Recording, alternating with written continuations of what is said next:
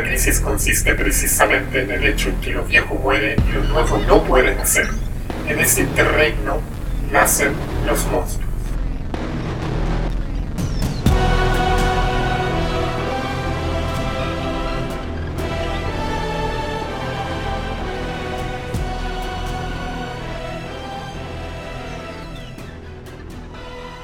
Pierna. Pa, la, la. Esa wea. Esos basureos, po, weón. No, pensé que era La weá. Basureo, weón, la weá que cantaba Popín, po, weón. Ah. Oye, tengo una duda, weón, Girón. ¿Por qué chucha, como chucha Chillán va a estar en Rusia, weón? ¿Por qué? Explícame esa weá. ¿Vos estáis diciendo esa weá, weón? Hoy qué? día, weón. ¿Qué tiene que ver Chillán con Rusia? Eso es lo que queremos Eso, saber, eso es lo que weón. queremos saber, pues, weón. ¿Cómo decís esa weá, weón? Mira, bastardos culiados, están, ya están grabando. Sí, pues, weón, di la verdad, pues, conchetumare. Y la verdad, Rosa. No, no entendí en qué momento distorsionó esa conversación, weón. Yo lo Vos dije, la distorsionaste porque estábamos hablando de Neo lo Chillán, dije pues, fuerte y weón. claro. Como, como diría un. Estábamos hablando del abajismo de estos sacos de weá, weón. Quieren vivir en un blog, weón. Sí, weón. Como si fuera bonita la weá, los culiados con su romanticismo ruso. Ya, bueno, partamos. Hola, muy buenos días, muy buenas tardes, muy buenas noches. Eh, bienvenidos a este nuevo capítulo de Tiempos Plebeyos, el número 17, si mal. Bueno, ya el conteo como el hoyo, así que. No, no, estamos bien, weón. ¿Sí? Ah, ya. Sí, 17 de segunda temporada, compadre. Ah, ya, qué bueno. Así que un saludo. a 45 todos los de la quinta, po, weón. Sí, weón. ya. El, tres- el tercer capítulo de la novena temporada. Esta, esta, eh, se cuenta como. Es como. ¿Cómo, cómo se podría hacer esta weá? ¿Qué, ¿Qué cosa? qué libro es Nova. confuso de leer? El, el Aleph. El Aleph es medio raro.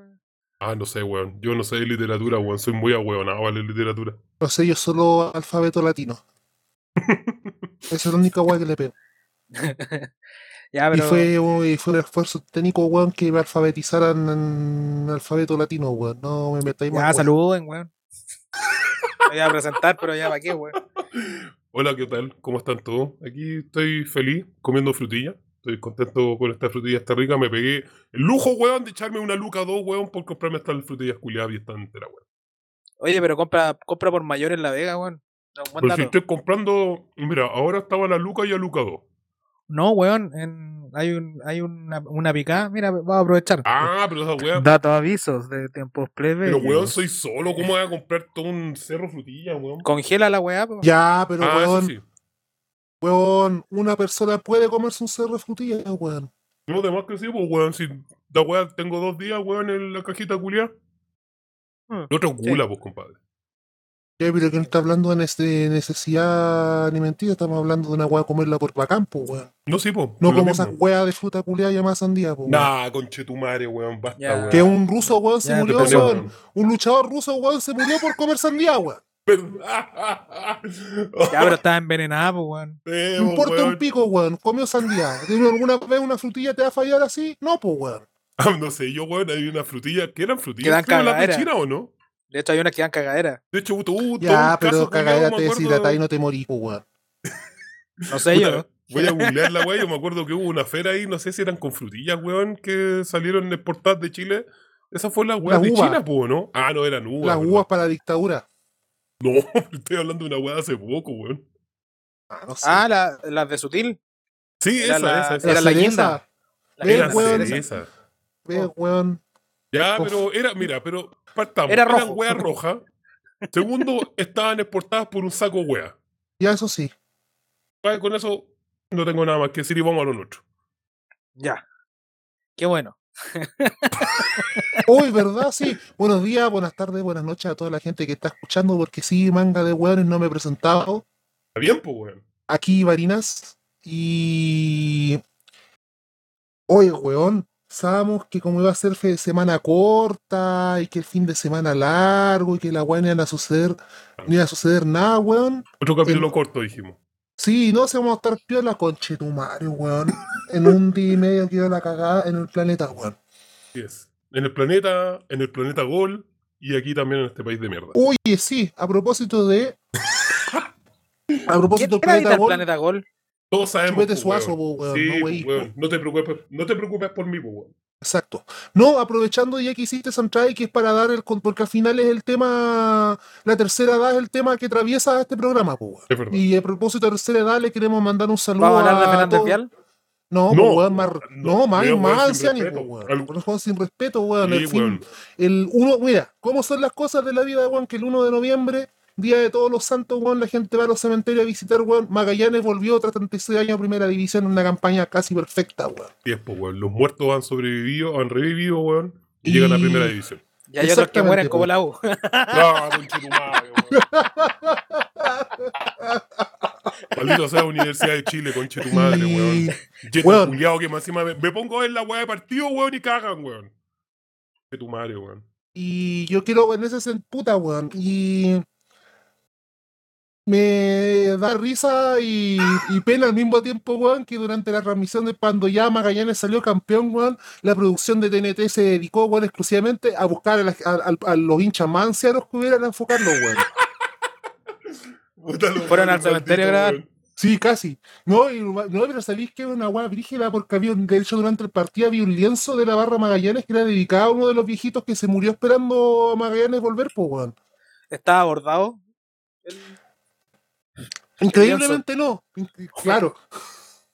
O la talla fome. weón. Sí, weón. Pero eso, eh, saludos. Si es que alguna, alguno de ustedes hincha de Magallanes, le enviamos saludos y felicitaciones por el ascenso. Si alguno de ustedes tiene algún pariente que sea de Magallanes, sus saludos.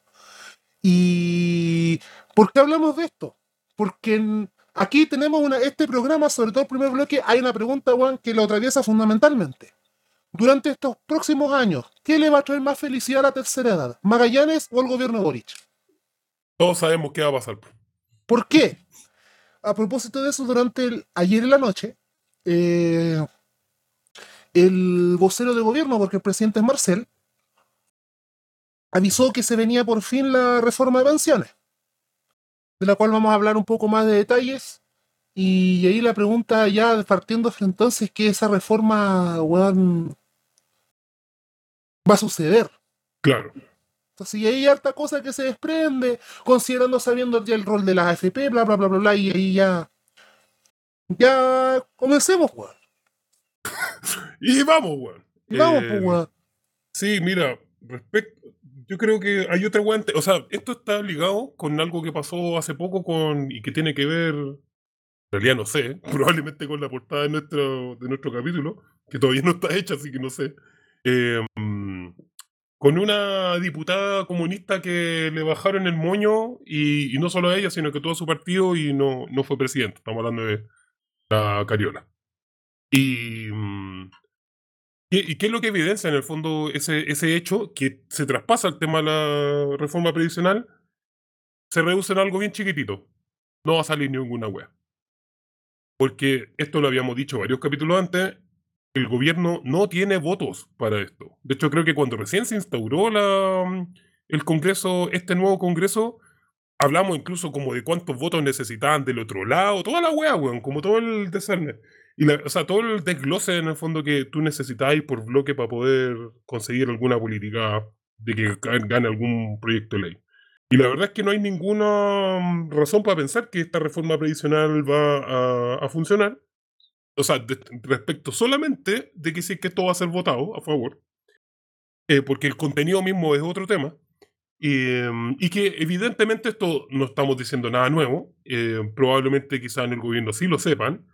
Y eh, por lo tanto prepararon la caballería y prepararon el contenido de la, de la reforma pensando en que esta va a ser podada para que queden las cosas que a ellos les interesen y que porque, y por supuesto también a los que la derecha y al partido de la gente le interesa. Eh, y yendo al punto básico del tema de la reforma previsional, yo creo que ustedes tienen más detalles, quizás comentar un poco más de eso. Yo lo quiero decir en que no encontré ninguna diferencia. Eh, yo creo que el punto más crítico del tema del 6% que, que de cotización que se va a agregar.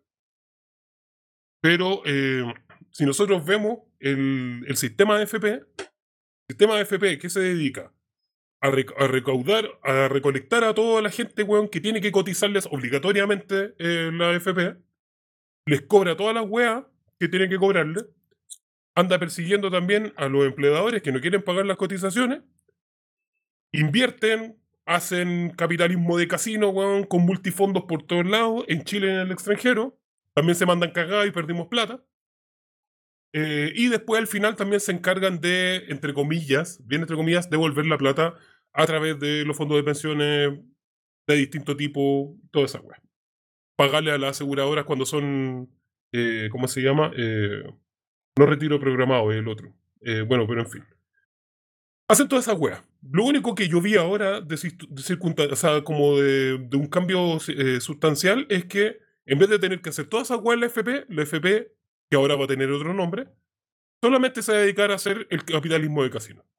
Todas las otras weas que recaudar a los clientes, o sea, recaudar, no los clientes, digamos, recaudar a toda la gente que va a ser beneficiada por el tema de las pensiones, cobrarles todas las cuestiones y después devolver las pensiones, eso lo va a hacer un organismo que entiendo que es estatal. Pero el capitalismo de casino sigue y de hecho va a estar intacto y de hecho no vas a tener que hacer cargo de nada de las otras funciones. Entonces no sé para qué chucha sirve esta wea. Es que ese hay un. A ver, es que hay un tema interesante ahí que se esconde detrás. Ese que es el famoso 6, primero que es el 6% y que es el pilar solidario. Tal como ya dijiste, lo fundamental del, del pilar del asunto aquí es que. Y de hecho, eh, el 8 de la semana pasada, porque esto ya lo ha venido presentando el gobierno, eh, Hizo. Julio César Rodríguez comenzó a preguntarle insistentemente en el matinal a Camila Vallejo qué iba a pasar, qué iba a pasar con eh, quién iba a entregar las pensiones. Y claro, en el fondo va a ser una admini- va a ser una algo parecido al INP, pero un INP que va a centralizar la entrega de pensiones que van a venir en el porque la FP como tal no van a desaparecer. Solo que no van a te, no te van a pagar la pensión directamente. Y aquí entra otro pilar que esta reforma, la reforma previsional no se entiende sin la reforma tributaria que está impulsando un gobierno, porque lo del frame que ha intentado instalar, primero, primero destacar que aquí el gobierno nuevamente se está jugando su capital político completamente. Y primero que todo, esta guala debe haber, todo este despliegue comunicacional que están haciendo cuando se lo hubieran hecho. Antes del plebiscito, te, diría que hasta otro gallo cantaría, porque ahora están implicando algo que debieron haber aplicado antes, que es la reforma la están presentando solamente a partir de los beneficios concretos que hay para las personas. Y que en efecto, lo que va a provocar con el aumento de la cotización por parte de la cotización en el fondo de AFP por parte del empleador, es que se va a garantizar que la pensión sea arriba de 250 mil pesos, considerando de que actualmente la PGU con la reforma de Piñera, la pensión básica está en 190, si no me equivoco, en 190 mil pesos, que no deja de ser ni la mitad del sueldo mínimo, si es que la mitad del sueldo mínimo. Eh, el tema,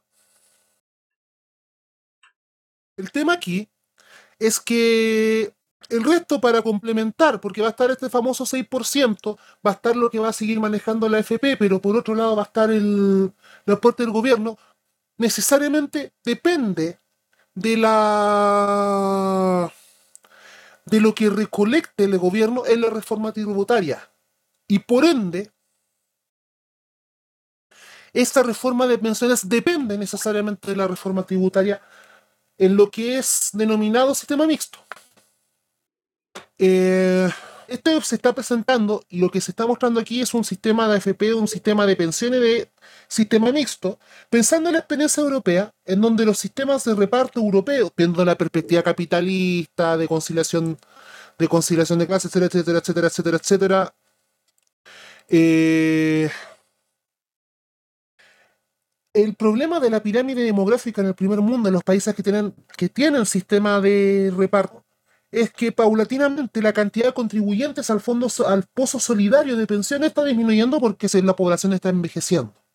Y por ende ya en otros lugares del mundo se está discutiendo, no sé, en España ya es tema, en Inglaterra no, no sé, pero me consta que en España y Francia es tema, de querer hablar de un sistema mixto, pero en un contexto donde existe un estado de, donde existe un, un estado de bienestar mínimo y un, y un sistema de reparto.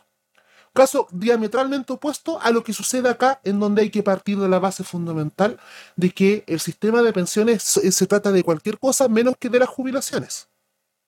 Aquí hay que entender y, recordar que el sistema de AFP en Chile está hecho como el sostén y el pilar fundamental del capitalismo neoliberal financiero.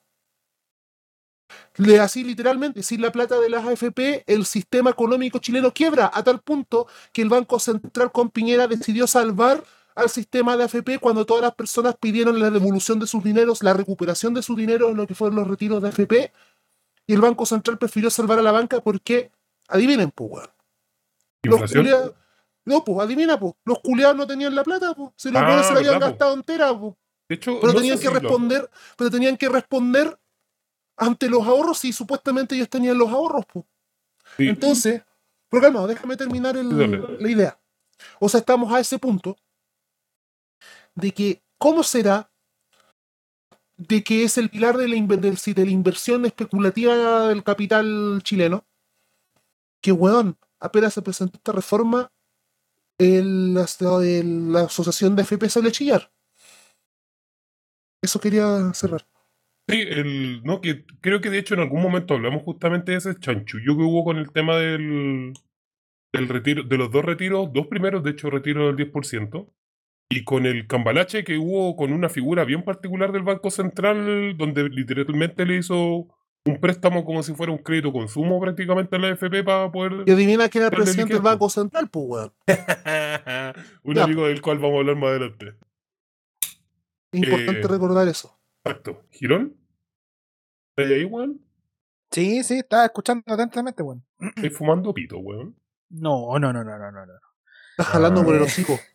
No, es que está- me, me, está- me estaba acordando de una, de una weá que, que también habíamos dicho acá cuando habl- hablamos como del, del tema de los retiros. eh, bueno, uno hay que recordar también de por qué la UDI dejó también, obviamente, esa weá instrumental de que, ah, vamos a sacar el 100% entonces, porque al final fue netamente una, una jugarreta comunicacional nomás para los hueones, porque obviamente est- estos hueones no querían sacar el 100% porque significa que se, se va a la chucha el sistema culeo. Eh, ¿Para pero. quién? ¿Ah? ¿Para quién dijo Marina? ¿Para el Kiko? Estaban haciendo, el, estaban haciendo la de Kiko, pues, weón. Que el culeado la tiene más grande, pues, weón. Ah, sí, pues. Ah, ya, ok. Sí, sí. Pero está, estaba recordando esa weá, pues, y al final, como entender que uno, eh, por mucho que digan, es mi plata, es mi plata, sí, sí, sí, es mi plata, los weones ahora tienen como la herramienta para poder decir que es su plata porque hubo retiros. ¿Cachai? Por ende, tienen, tienen una ventaja en ese sentido porque pueden decir, no, sí, es, es su plata, sí, obviamente es su plata, pero ¿a dónde? pues, weón? si la plata, yo creo que no sé si ya todos saben que finalmente la plata no.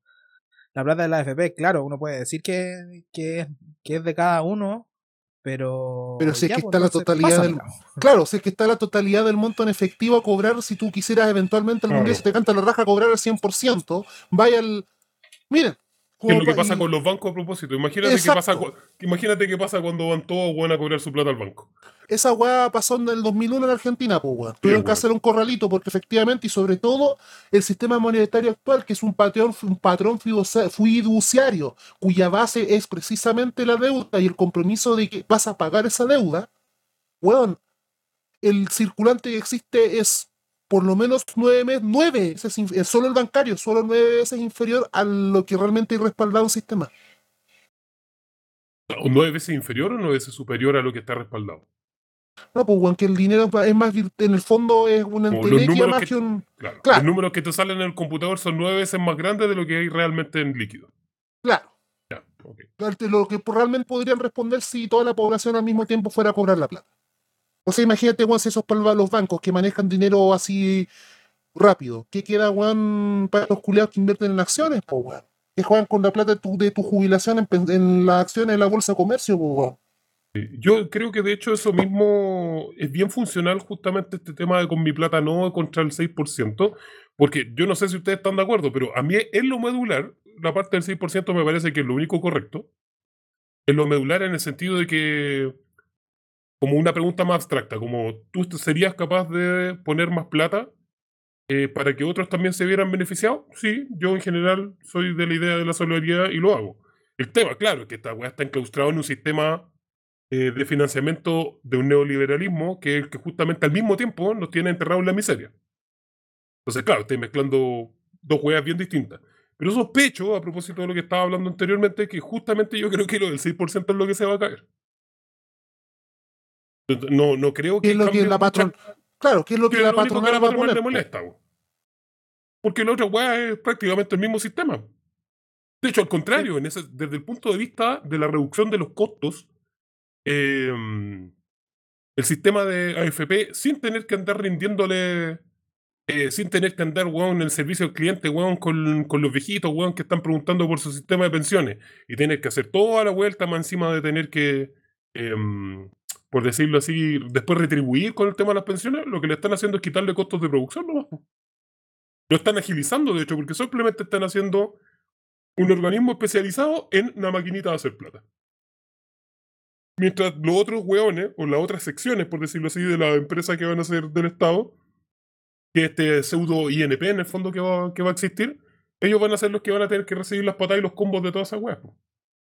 Entonces, como, como, como el pin, weón. Claro, claro. Sí, de hecho, yo creo que va a tener un poco. Mira, va a ser una mezcla en toda la rabia lo que significa una mezcla entre el compin, weón, el registro civil. Eh, puta, yo creo que entre esas dos weas y. Y el INP, pues, weón. y- Sí, tampoco. sí, pero, pero el INP, estamos hablando del, del sistema antiguo, hasta donde yo sé, que cada vez hay menos abuelitos del INP por razones lógicas, eh, funciona relativamente bien. Tienen súper buenas pensiones. Pero. Sí, pues, sí, no- sí, lo digo más que en el, en el tema de que va a ser como un ente estatal que va, va a ser el que va a repartir las lucas. Sí, claro que sí. Entonces, en el fondo, lo único que están haciendo es agilizar el capitalismo, pues, weón. En vez de tener este, este camión grande, weón, y pesado, que la wea cuesta, weón, con este motor de dos tiempos, weón, que cuesta que, que, que salga, weón, de más de 20 kilómetros por hora, estando en tercera. Eh, ahora, weón, lo están dejando ligerito, weón, bien livianito, para que la wea funcione rápido. a cargo del Estado. Sí, a Exacto. cargo del y a cargo del fondo del Estado y a cargo de, de un financiamiento que no va a en el fondo, en, el estricto rigor, no va a más allá de la subida que le va a hacer al, de la cotización, weón. Y ese es otro tema que hay que conversarlo bien. En los hechos, lo que va a financiar esta reforma de pensiones va a ser la reforma tributaria, weón, y en y dentro, considerando si es que la reforma tributaria cambia o no cambia la, el tipo de régimen fiscal que hay que todavía sigue, descansa y reposa en el impuesto al valor agregado. Entonces, ¿por qué es? Claro, ¿y por qué decimos eso? Y de ahí yo voy y vuelvo. Eh, porque hay un tema aquí. ¿Hasta qué punto? Este, a propósito, cuando hablamos de las 40 horas y establecer ese mismo símil, para las personas que les va a beneficiar el tema de las 40 horas, bienvenido sea, porque puta que se necesita. Sin embargo, aquí pasa lo mismo. Los trabajadores con contrato y con contrato en firma solo representan actualmente el 28% de la población activa en Chile. Por ciento, pues, weón. Y por ende, y al mismo tiempo pasa exactamente aquí lo mismo. Los beneficiados y los que realmente van a poder cotizar un 6% de su pensión van a ser ese mismo 28% que tiene derechos sociales. Después andan alegando ¿Qué- en Twitter. ¿Qué pasa con el otro 70% de lo que hablaba muy bien Fundación, Fundación Sol? ¿Y qué pasa? Lo mismo 40 horas con lo de las 40 horas. Y de ahí vamos a hablar, profundizar un poco más lo de que sacó recién del horno Fundación Sol. Eh, ¿Qué pasa con el resto de la población?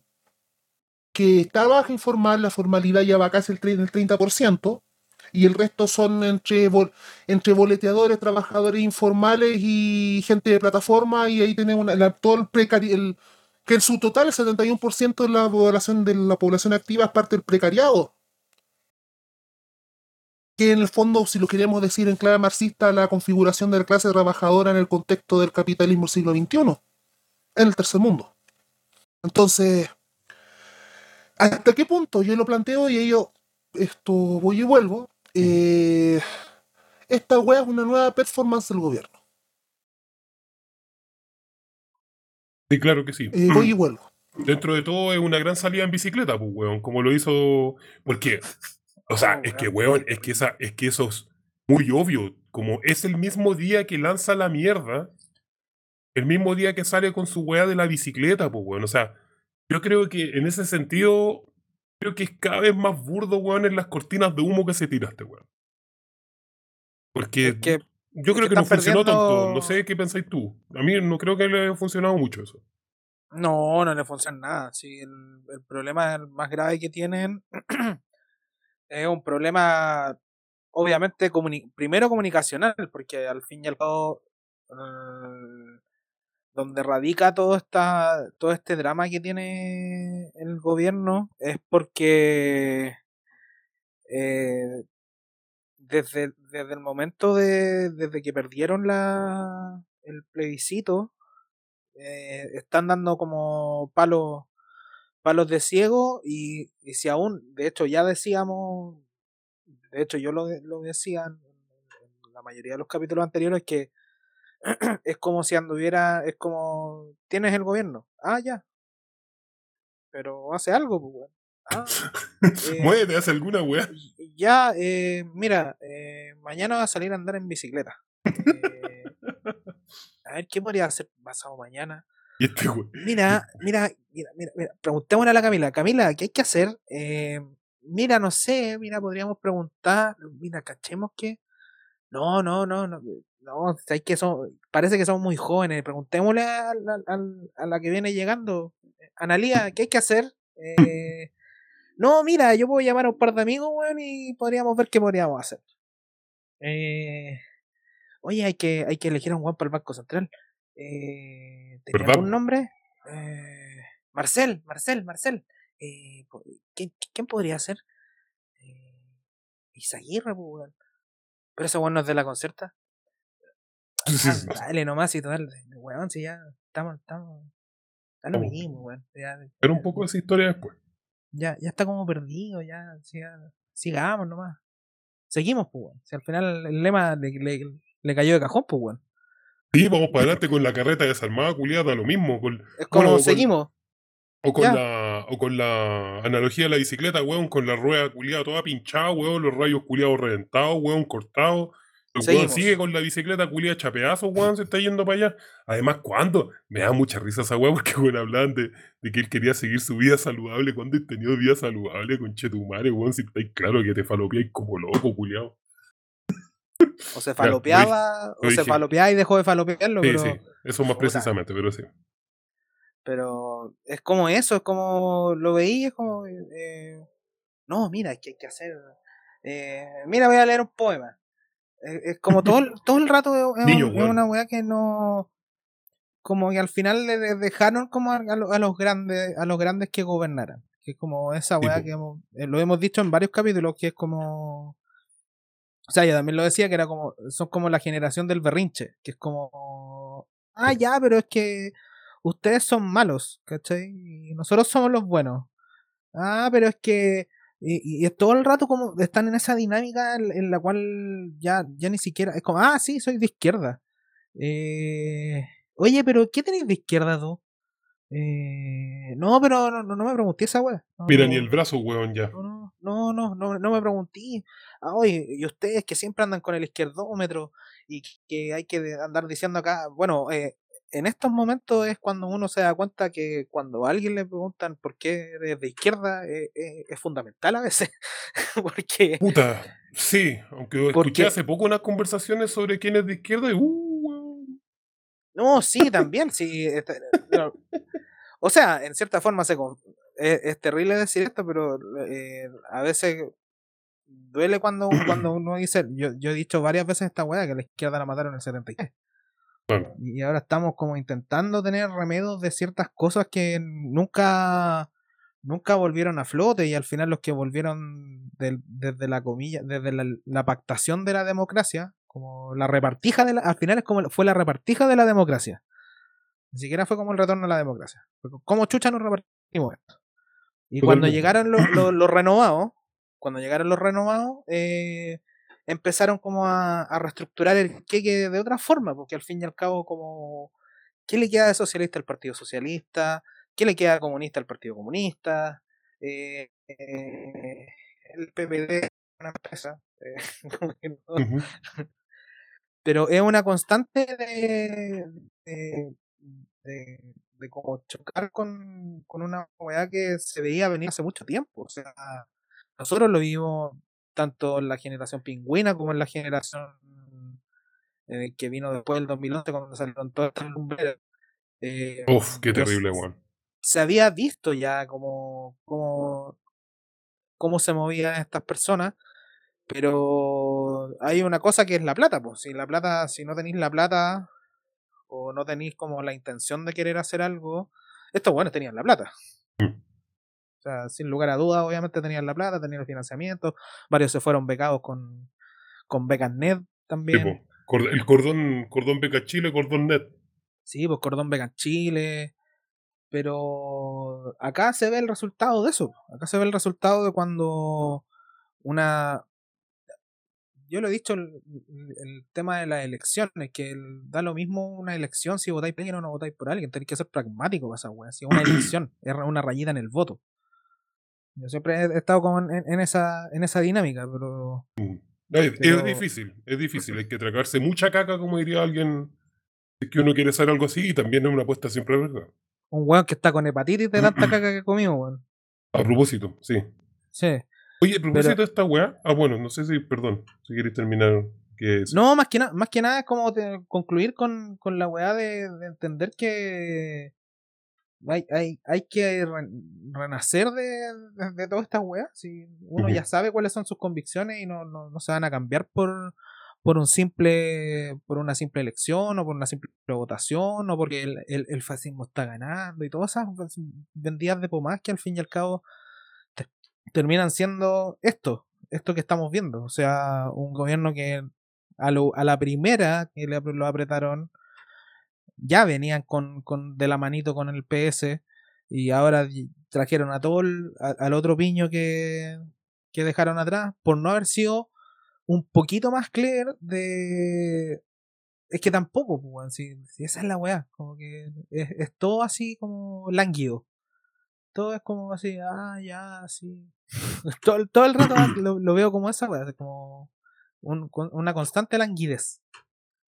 Yo quiero volver al tema de la pensión en sí mismo, en este sentido. Y hay algo que, bueno, vamos, vamos a probar el funómetro, a ver, qué, qué- a ver si se dispara el funómetro o no, después en los comentarios, lo que sea. ya conche tu madre No, no, pero lo voy a arreglar al tiro. ah ya. Eh, yo estoy de acuerdo y, me, y yo defiendo la idea de que tiene que haber una capitalización individual. Eso no quiere decir que no esté de acuerdo con la. con, con- como tiene que haber un porcentaje también, creo, colectivo. Pero creo que no debería eliminarse para nada la capitalización individual, porque en el fondo es- hay ciertos reconocimientos que son cuestiones bien simbólicas de comportamiento, que es como el propio trabajo y hay, otra, hay otras cosas asociadas. Eh, lo que pasa es que lo que viene después o qué es lo que hacen con tu plata, creo que es el gran problema, que es lo que estábamos hablando ahora, en el fondo del sistema de financiamiento eh, del Chile neoliberal en particular, weón, y que produce nuestra propia opresión. Y aquí quiero, para arreglarla, aquí quiero recordar algo que se me había olvidado, de hecho, que en algún momento cuando Tiempos Plebeyos era más under de lo que es ahora, en algún momento justamente yo proponía esa idea de generar cooperativas nacionales de pensiones, po, o de inversión en el fondo. ¿Por qué? Porque el gran problema que también que tiene la AFP es que tú le estás regalando plata para que los buenos hagan lo que se les pare en la raja, weón. No tenéis control sobre tu plata, en realidad no es tu propiedad, que no existe todo lo que tú queráis, pero al fondo igual el papel existe. Eh, hacen inversiones igual. Eh, no sabéis dónde va a ir esa weá, no sabéis qué chucha estáis financiando. eh, y al final podéis incluso estar financiando weas que son contraproducentes contra ti, weón. Desde empresas que con daño, o sea, que, que involucra daño medioambiental, etcétera, montones de weas. Entonces creo que en el fondo me parece bien la idea de la capitalización individual en la medida en que eso se haga a partir de lo que yo estaba denominando en algún momento como cooperativas de, de inversión nomás, pues. Toda la gente que se une, junta toda su platita, con personas que cachan también de plata, no vamos a hablar de huevonados de felices y forrados, y que lo invierten en distintos sectores de la industria, o sea, me refiero en industria, en energía, en proyectos sustentables, en ciencia, tecnología, la weá que sea que les rinda plata, eh, y van a tener capacidad de decisión, y por supuesto, yo estoy muy- más que seguro Y si bien también pueden mamarse muchos problemas de que no funcionen, digamos, las inversiones que tengan, también van a poder recibir los beneficios. Cosa que nosotros en la FP eso vivimos, pues, weón. Si al final, ¿qué es lo que pasa? Cuando los hueones les va bien, los hueones retiran utilidades y son todos felices en las mierdas, pero cuando hay cuando hay pérdidas de plata, cagamos nosotros, pues, weón.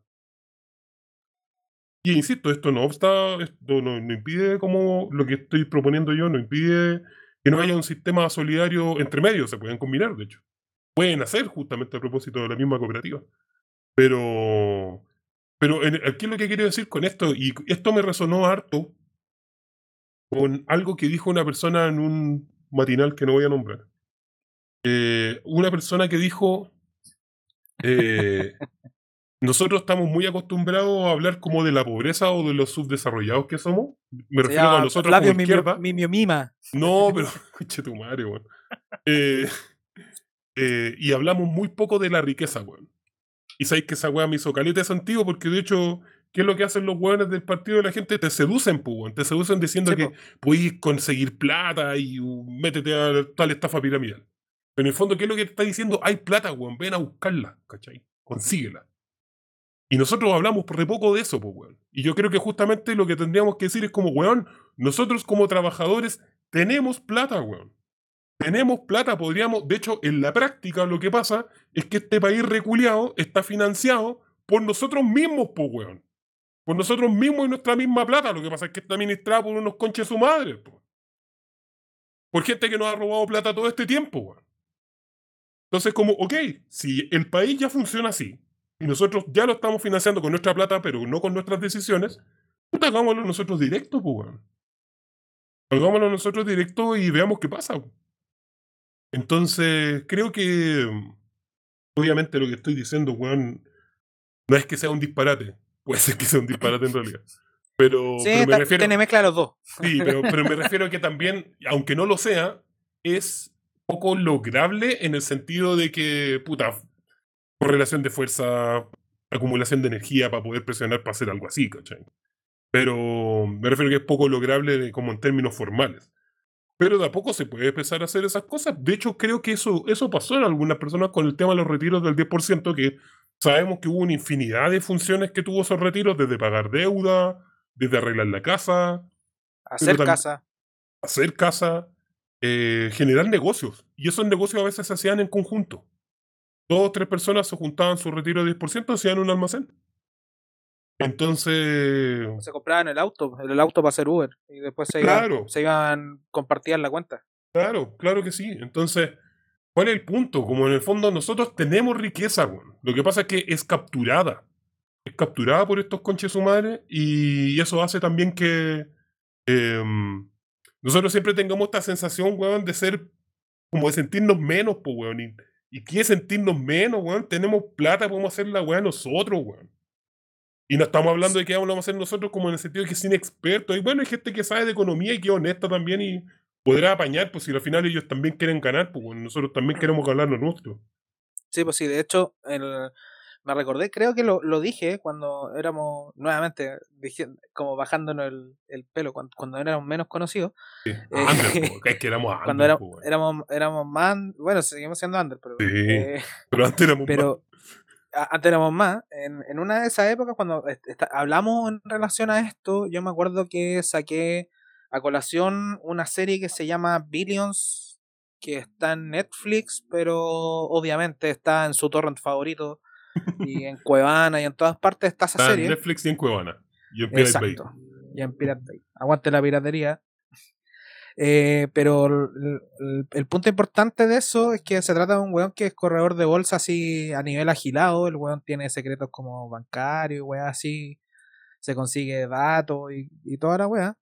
Y uno de los fondos regalones que tenía el weón era exactamente el viejo que estaba a cargo de las pensiones de los pacos gringos.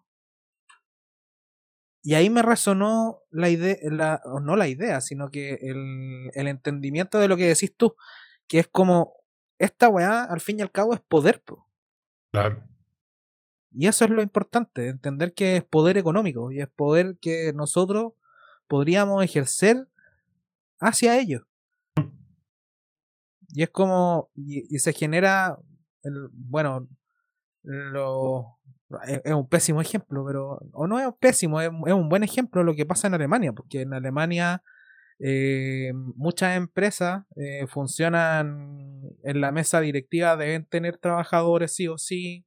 Bueno, ya el- el- el- la sindicalización funcionó, Claro. pero es también entender que eh, hay que re- retomar poder, hay que retomar esa- esos tipos de poder y son, son formas de organización. Pues es, lo- lo mismo que cuando nosotros hablamos del precariado, eh, un saludo a todos los cabros que, que trabajan en aplicaciones, eh, empiezan a juntarse con sus amigos y empiezan a generar sindicatos dentro de, los de las aplicaciones. Bien. Empiecen, empiecen a generar, a juntarse entre ustedes, a, a empezar a decir, oye, oye, oye, hay, hay ciertas cosas que no están bien. eh, empiecen a pedirles weas a, la a las aplicaciones porque no se las pueden llevar peladas. Eh, porque hay que empezar, hay que retomar esa- esas cosas de poder que se habían perdido. Y es, es- es también, volviendo al, al capítulo anterior, es retomar la idea de clase, eh, que somos Ujú. clase trabajadora. Y la clase trabajadora ahora es distinta a la que había antes. Ya no hay gente con picota. Sí Ujú. la hay, son los menos. O sea, los, Poquito. edificios, los edificios modernos ya no, no pican. ¿Cachai? Por ende, hay que volver a replantearse esa- esas ideas como para volver a tirar la piedra para adelante y empezar a decir como, oye, compadre, la, la plata que tenés tú con la que haces tu weadita es de todos nosotros, así que Claro. como que no, te, no te hagáis el listo con... Luchando, como- creando poder popular. Mira, Con mi, plata, con mi plata no. mira, qué bueno, qué bueno que llegó diciendo esa weá mientras yo decía, weón, defendiendo la capitalización individual, weón. Sí. Ah, estaban en ese, fueron en esa. No, no, no, no. O sea, sí y no. Lo que pasa es que estuvimos hablando de varias weas, po. Desde Ya. el show mediático de las bicicletas, Sí, Eh. ¿sí o no? Pero también le decía y estaba yendo más allá que yo en, en- en estricto rigor, yo igual defiendo la capitalización individual, creo que es importante, pero no en este contexto, porque como habíamos hablado, esta weá es un sistema de financiamiento del neoliberalismo, weón, y en el fondo de generación de poder, porque estos weones se quedan con la plata, y por lo tanto ponen la música. Eh, pero me acordé de una weá que en algún momento dije en algún capítulo cuando éramos más under, de la generación de cooperativas de inversión, que en el fondo son para pensiones. Y que en el fondo la plata Como la de los canadienses. Claro, de hecho sí, hay- he visto canadienses y hay otras experiencias gringas que he visto, pero que son como a nivel gremial. Como, no sé, el gremio de profesores tiene su cooperativa de pensiones y ponen plata en distintos lados. Y... mm, Claro, pues, pero que en el fondo, porque ¿cuál es el problema de esta weá de la FP? Que no sabéis dónde chucha está la plata, no tienes control sobre ella, no decides sobre ella, no sabéis que chucha esté financiando, y más encima los culiados se roban toda la plata y cu- cuando pierden, perdemos nosotros. Entonces, por último, si vamos a capitalizar de manera individual, hagámoslo entre nosotros, pues. De manera directa, si al final esta- este país reculiado está financiado por nosotros. Solo que los weones manejan la plata. Entonces, claro, esa era la vuelta que me daba y me había acordado cuando, el cuando este podcast era under, en algún momento habíamos hablado de eso. Solo bajo esas circunstancias defendería parcialmente la capitalización individual, ¿no? Para que no me funen después de manera innecesaria. Por último, escuchen la web entera. Comprendo. Ah, ah, en lo que Sí, sí. Y también Y- hablamos de que justamente habían personas en cierta radio que no nombramos. que alguien por ahí dijo que justamente eh, las izquierdas tienen que aprender a hablar de riquezas, pues, weón. Y al final, weón, con plata vivimos, pues, weón. Y eso. Y. Estemos al día. Muy bien. Saludos, se acabó el programa. Puta, yo quiero agregar un dato importante, pues, weón. Dale. contexto, esto es del 1 de noviembre, esto mientras Magallanes se preparaba para, para ser campeón. AFP acumularon ganancias diarias, diarias con Chetumare, diarias, de más de 1.290 millones de pesos durante el primer semestre, weón. Ni Don Francisco se atrevió tanto. En medio de continuas pérdidas de fondos, donde todo este año ha sido tendencia, la tendencia general ha sido de pérdidas de fondos, pues, weón. Sí. Ah, de hecho, esa weá yo iba a decir que, pero es más bien como pregunta, porque yo no cacho bien cómo funciona la lógica de la AFP. ¿Mm? Se supone que con este proyecto de ley se aprueba, hay ¿Mm? dos años para que las, entre comillas, las AFP desaparezcan por estas nuevas mierdas. Las weas que O sea, cambian de nombre y de, Sí, y Pero me da razón legal. Pero me da la sensación. Aquí hay dos opciones. O son exactamente lo mismo con los mismos capitales. O, pero lo que yo sospecho en el fondo es que al haber hecho este aviso, Boric, Boric lo que le está dando son dos años para fuga de capitales. Pero es que considerando de que la forma en que en Chile se fugan los capitales de forma legal es con la inversión en el extranjero de los fondos de pensiones, po. Claro, de- y de hecho la mayoría de los fondos que están de pensiones son están afuera. Sí, po, desde el año pasado. ¿sí? Y esto exactamente lo hemos hablado acá mismo en este programa. Claro, lo que pasa es que no está todo afuera, po. No. Eso, eso pensaba. Pero está, es que esa es la wea, ese es el tema, que está en forma, está ese dinero está en forma de acciones. Está dentro del circuito. Esa es la wea interesante, po. De que no está de forma, no está dentro del circulante. No está dentro de lo que podríamos considerar esto ahorros y ahorro y circulante. po. Sino que está en fondos de inversión, po, weón. Que es otra forma de circulación del capital que es donde estos weones suelen tener la plata. Entonces, aquí estamos viendo también, esto tenemos que verlo también y dentro del contexto más grande de lo que va a ser la reforma tributaria y del modelo de desarrollo del país.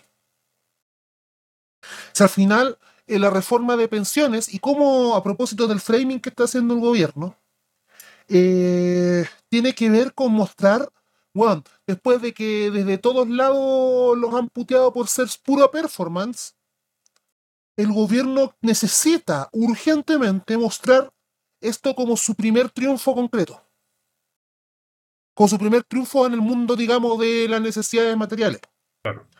Y el tema preocupante, y a propósito, no sé si se, se profundizó más de lo de lo que pasó con Carol Cariola. No, no, no hablamos más de eso. No, Ya. es que Solo estamos hablando de weas importantes.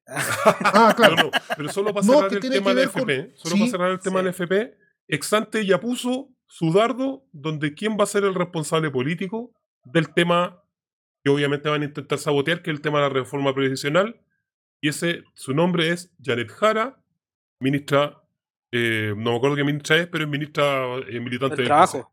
Trabajo. Pero es militante, ¿cachai? Es del PC, es del trabajo, listo, se va cagando. Y así van a ir. de- Y ahora te doy justamente a propósito el, el tema de Carlos Cariola, que en el fondo es sacar al PC po, del plano. No sé qué tan importante. Bueno, para ellos quizás es tan importante, no sé si para nosotros Es tan que sí. importante. Y que se muestra como triunfo. Pero esa es su misión, pues, claro. Como Es que sí, limpiarlo po. en el fondo para saber con quiénes yo voy a trabajar. Es que ideológicamente, dentro de todo, más allá de que nosotros, mir, más allá de que nosotros, weón, agarremos para el hueveo y puteemos al PC, desde el punto de, weón, desde el punto de vista, primero desde el punto de vista de un concertacionista viejita, el PC es una piedra en el zapato. El PC es una piedra en el zapato, eh, tal como también para- del mismo modo que para los movimientos sociales el PC también se convierte en una piedra en un zapato, también por la estrategia política de lo que ellos hablan que en el fondo la, una pata en la calle y la otra en el gobierno. Que los hechos ha significado de que el PC eh, entre movimientos sociales, ahí está por un lado, para, para usarlo de trampolín para la acumulación de la política institucional y a la inversa de cómo el PC logra intentar colar cada cierto tiempo cosas dentro de la institucional, dentro del- de la institucionalidad. Entonces, y además de eso, hay que partir de otra cosa importante el PC no firmó el acuerdo el 15 de noviembre. De hecho, eso te iba a decir. Y esa es una guay fundamental. El PC no es parte de la repartija del poder en el- en el- de, de este orden. De hecho, tarde o temprano va a salir esa. Como, ah, Exacto. Entonces, y ese es un. ¿Y por qué lo digo? Porque no deja de ser una, una canalla, hay que decirlo con todas sus letras, weón, porque esta weá sí que fue una canallada, weón, de. de palabras mayores, weón, de que a las al weón, al menos de dos horas que haya salido de la declaración, Catalina Pérez diga, weón, al ratito, es un gesto muy valioso de responsabilidad política que pone por delante los grandes objetivos y espero sea el espíritu corriente en las conversaciones que seguiremos teniendo. La expresidenta de Revolución Democrática. Y luego, su el presidente de, o sea, expresidente de la Cámara de Diputados, Raúl Soto, que es el PPD, es lo mismo que RD en los, en los 80, dice que la decisión del PC es un gesto de realismo político que valoramos tremendamente, pero le veníamos invirtiendo hace varias semanas para decir de que Raúl Soto mismo lo dice, ellos van a buscar un acuerdo con la centro derecha. Care raja. Sí, de hecho lo dijo Care Raja. Care raja, vamos a buscar un acuerdo con la centro derecha, supuestamente él para buscar los acuerdos, bla, bla, bla, pero Claro. sabemos, weón, que esa weá es puro circo. Tal, De hecho, eh, sí, la, de la, la, de, la declaración de los dos weones, eh, postdata, chúpenla con mayo. es que, weón, Al final. weón, se están riendo. Como dijera, weón, como, como decía Elizalde mientras recibía cheques de, de Ponce Lerú, weón, nadie eh, no se humilla al tío de Allende, pues, weón. Sí, pues. Y ellos dicen el PC, weón, no se humilla el partido de Gladys, weón, mientras... De, Ca- de Recabarren. Claro, Claro. no se humilla el partido de Cabarren, weón, mientras. Weón, se están. Weón, se ríen. Esta, toda esta weá fue una, una reída en la cara al PC, al PC, weón. Sí. Lo están agarrando para el huevo tupido parejo. Y más, cuando- a propósito de señales políticas, Chaguán dijo, Francisco Chaguán este fin de semana, mientras todos estábamos pidiendo dulce, que es una tradición republicana muy importante, O tomando como enajenado. también. eh, Es parte de las mismas tradiciones, weón. la misma Sí. tradición, exactamente. Celebrar porque este mundo culeado Se va a está para el pico, weón. Nadie hay que, y hay que vacilar igual. Eh, weón dijo, nosotros no vamos a tomar todo el tiempo que sea necesario para, el acuerdo, para impulsar el acuerdo constituyente. Y es una forma más hablada de decir que el día del pico van a, les va- van a. Puede ser dicho Nueva- mejor nuevamente, nuevamente postdata, chúpenla con mayo. Entonces, claro, pues entonces tenemos un momento en que ya la, bueno, todo lo que es socialismo democrático, el nombre culeado mentiroso como el niño surfer, weón. Claro, niños. como la polea del niño surfista, weón. Eh, ya están listos para negociar con la derecha. La otra semana vamos a tener un, va- probablemente un presidente, presidente del PDG, que van a estar de articulación bisagra. Van a ir cayéndose nuevamente los proyectos. Se viene aquí de la votación del weón, sé que se viene la votación del ley de presupuesto, weón, en donde hasta le han dicho casi como que, weón, si no, weón, si no masacráis 50 personas de los presos de la revuelta de aquí a mañana, weón, nosotros no te aprobamos el presupuesto, tal cosa. Claro. Juan dice, ya, bueno. Sí. Uh, yes, honey, weón. Es claro, entonces, La weá que decía, pues, que estaban todo el rato así como, ah, ya, pues. Como, sé. sí, El yes honismo hecho política. exacto. Entonces, Mira, quizás deberíamos ocupar esa weá de portada, weón. el yesjonismo. Sí, weón. ya, pero bueno.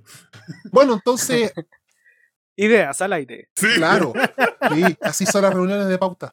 Esto, ¿a qué voy con esto? Es que, weón, que la próxima semana finalmente llegue y asuma a cualquier otra persona que no sea este gobierno, cuando el gobierno, este gobierno le tocaba dirigir la Cámara de Diputados, weón, significa, ya a propósito que a este weón le gustan los símbolos, de que finalmente el gobierno entregó, entregó la agenda legislativa. Ya entregó el plebiscito, entregó, entregó la soberanía, la, la soberanía de los pueblos, ahora va a entregar la agenda legislativa.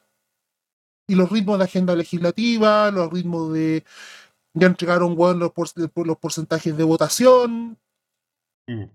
Sí, Entonces- eso me pasa un poco, que no, no sé si ya podían haber hecho mucho más, porque ya como habían entregado ya- todo. Solo respecto al quórum y cómo estaba constituido el Congreso, pero sí. Pero lo demás que sí lo podían haber tenido, porque todavía este, este sistema culiado sigue siendo hiperpresidencialista, se lo pasaron por la raja y ese presidencialismo lo han ocupado básicamente para dejar felices a la oligarquía nacional e internacional, pero nosotros ni mierda, weón. Y de Es paso, es weón, que la, sí, democracia, es que la democracia. Ah, sí, po. No, y te van a salir, weón, en la próxima elección entre años más. Es que la derecha no nos dio los votos, weón, para hacer la refalla, la chu. No, y sabéis que es la weá que me da más rabia, weón. La weá que a mí me, weón, me revienta más la, la- me revienta más esta mierda, weón. Y sobre todo para la gente de nuestra generación, weón, porque ya yo lo entiendo, insisto, yo de una persona que vivió la dictadura lo puedo entender, weón. Lo puedo entender. Pero culiados de nuestra edad van a volver a agachar el moño ante esa manga, weones. Ante una weá que ellos saben, la mayoría sabe, weón, saben de los 14 años que lo están, 14, 13, weón, de 12 años que lo están agarrando para el hueveo. Igual, igual si lo pensáis, que me parece, estoy de acuerdo contigo. a ver, weón. igual sí lo. No estoy. Que, eh, tengo dos weas en la cabeza. A propósito de lo que dijiste del PC que no había, no había firmado el Pacto por la Paz. Si tú te fijáis, los dos partidos más grandes de Chile, ninguno estuvo para el Pacto por la Paz. No, po. Eso ya, ya te dice como. siempre la posibilidad de desequilibrio que tiene el sistema de partidos entre hueones que ya se conocen hace tiempo y hacen sus chanchuleos de siempre. Pero por otro lado, respecto a lo que estáis, ¿qué weá estáis diciendo?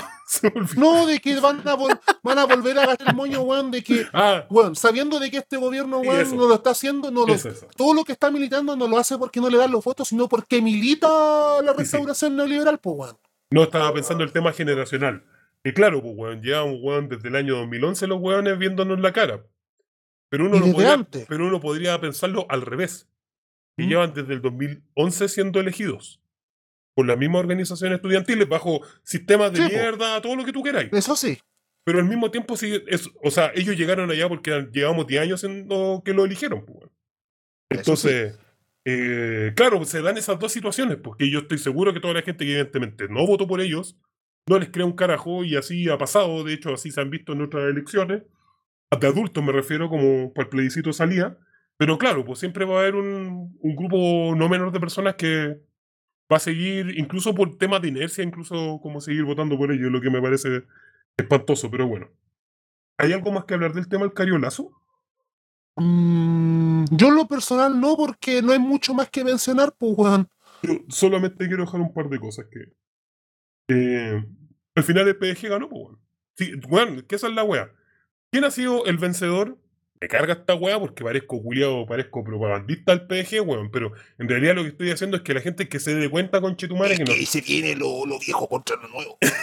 No, no, es que la gente se tiene que dar cuenta que esta weá no es hueveo, weón. Que estos culiados no, no, no, no es un chiste, weón. O sea, son memes en muchas cosas, pero en otras no, weón. Y, y después, weón, no nos vamos a dar ni cuenta y después vamos a andar. Igual que con la weá de Cas, weón, cuando pasó a segunda vuelta. Ay, ¿en qué momento el fascismo llegó y la weá? Después, ay, ¿en qué momento, weón? El PDG fue tan fuerte. Mira ahora, pues, weón, ahora, conchetumare. Ahora se están haciendo fuertes. Y bueno, de hace varios meses ya. El. Bueno, es que ¿Quién ganó el plebiscito de salida? El PDG. PDG lo hizo que- todo. ¿Quién ganó igual- ahora? ¿Quién, quién le rebató? ¿Quién fue el que le rebató la weá? Fue el PDG, weón. Lo que pasa es que la derecha se aprovechó y encontró a los descolgados que tenía que agarrar y bueno, ya chao, pues, weón. ¿Y qué vio el PC, weón? Puta, aquí yo ya cagué, pues, weón. Si ya no tengo, no tengo agua en la piscina. Y por otro lado, seguramente ahí la concertación hizo lo suyo y la concertación, estamos hablando de todo el ala, Marcel, bueno, todos los weones, todo lo que tú queráis, le dijeron probablemente al PC, si usted sigue con el tema de la presidencia, nosotros vamos a cagar y no vamos a poder hacer la reforma previsional. ¿Y a usted le importa la platita a los abuelitos, cierto? Sí, sí me importa, yes, honey. Ya, weón, entonces cagaste, pues, weón, bájate. Y ahí se explica lo que dijo el Raúl Soto y toda la weá, pues. En el fondo van a querer, bajo cualquier contexto, que esa reforma previsional salga. Y probablemente va a ser un mamarracho, weón, como ha pasado con muchas weas, porque lo único es de sentido va. Sí, sí, es, que, es que por eso. Va a salir en la medida en que a la derecha le guste. Va a salir en la medida en que el PDG le guste. Y estos weones son capaces de hacer esa wea. De decir, ok, ya, igual es una ganada, weón. Cuando al final lo único que estáis haciendo, weón, es darle más plata a los mismos weones de siempre. Y lo van a defender y por algo están haciendo el framing de que las pensiones efectivas que van a recibir las personas van a aumentar un poco más. Porque se están poniendo el parche Sí, de la herida a ese, Sí, claro. a ese escenario. No, y sabéis que es lo peor, que van a vender, esa es otra cosa. Que van a vender, y a mí esa es otra cuestión que me molesta, dentro del contexto de un gobierno que se vende de transformaciones sociales profundas. Van a mostrar esto como un avance hacia un nuevo sistema de pensiones más justo, a sabiendas de que este es su techo máximo. Y que esto es lo máximo que están dispuestos a pelear al respecto. Yo creo que no van a llegar más allá, ni, ni en esto ni en otras materias. Yo creo que aquí ya se les va la vida prácticamente al gobierno en esta wea. Porque ya Weón, están medio heridos, pues, weón. Si esta wea, esta wea es como una pelea de boxeo, weón, donde te sacan la chucha, te sacan la chucha, te caíste un par de veces, ya te contaron, estáis medio muerto, weón. Y estáis tratando por todas, weón, de salvarte. De no morir, básicamente. Mm. El. ¿Qué wea más falta con estos? Ah, sí, de hecho, me weón. quería, me quería, me quería agarrar de lo que estabais diciendo, weón. ¿Y qué te quería agarrar, Eh, weón? No, es que- de lo que estabais diciendo, de lo que Ah, ya. diciendo, Ya, ya, ok. que era, que era en relación a que finalmente el, el, el tema de estar como weando todo el rato con el PDG no, no, sí, no, no es por una, no es por un capricho, sino que es porque entender Es porque somos nietitos tampoco. la realidad, la realidad, weón. Sí, es el- al fin y al cabo, esa es la weá más importante. Y entender cuál es lo que realmente está pasando, no lo que quieres que pase. Una cosa es lo que quieres que pase y otra cosa es lo que realmente está sucediendo en la, en, en, en- como en la realidad social. Y esa, esa es la weá donde se, se entrampan todos, que es como, ay, sí, es que el PDG son todos unos. Y es como, weón, por favor, deténganse con esa weá. Esa weá solamente le, le resta más a ustedes. No, es que el PDG realmente son como. Es como, weón, en Todos los que le crean al PDG son tontos y, son, y so- son- y dicen que todos son tontos, son imbéciles. ¿Y que, por qué le creen a París weón, mientras ellos weón, se van a, a leer a, a Proust, weón? Porque Sí, son igual de pretenciosos cuicos que el conche tu madre de Walker, weón. No, y el. Que, ¿Cómo se llama? Ah, de Walker. Ah, ese conche. Ah, Christian Walker, sí, son sí, los el- y esto, o sea, el, en el fondo el mensaje que estamos dando es que hay que tener ojo con las caricaturizaciones porque bajo esas caricaturizaciones la realidad pasa por abajo, weón, y termina explotando en tu cara. Como ya le sea- pasó de hecho con la categoría, con, con, con la misma analogía que ocupaban de la gente del rechazo como que eran fachos culiados. Y claro, aplicaba para el plebiscito de entrada, pero para el de salida era gente totalmente distinta, weón. Y se quedaron con esa weá y se quedaron con esa weá. Y a los que pasó le pasaron por encima. Y eso es lo que no queremos. No queremos que nos pasen por encima. Exacto. Vamos al siguiente. Sí, weón. Porque está más depresivo que este punto, weón. No sé, no Ah, tengo tiempo para hablarlo. Oh, Dios mío, weón. esta weá, eh, yo leí el principio un trozo y no. Dios mío. Ya, Vamos, weón, vamos, vamos. ya vamos. Puta. vamos. Ya, hay que hacerse después- a después ánimo de y esto- valor, weón, porque. Espera, espera, espera. Después de esto vienen chistes del pico. Se lo probaré. Ya. Media hora, weón, de chiste. No, Vamos no, a contar no. la del cachero de las pampas, weón. Puta la. Ya. Un clásico del El humor chiste- proletario, por favor. El chiste del chorito del bombo fica. Ya. Pero weón. ¿Y qué era esta weá? Ya, dale. Hubo un- un debate y vamos a dejarlo enunciado acá, si alguien quiere comentar algo en el capítulo. Quedó anunciado si es que Felipe Bello calificaba de humor plebeyo o no. Y No, pusieron, no, y tenemos. pusieron el, el- Yo creo que- la, jo- la- ¿Cómo se llama? La rutina del Festival de Viña del 2018. Sí, de hecho vamos a tener que hacer un alterisco en esta weá. Eh, ¿Por qué? Ah, porque.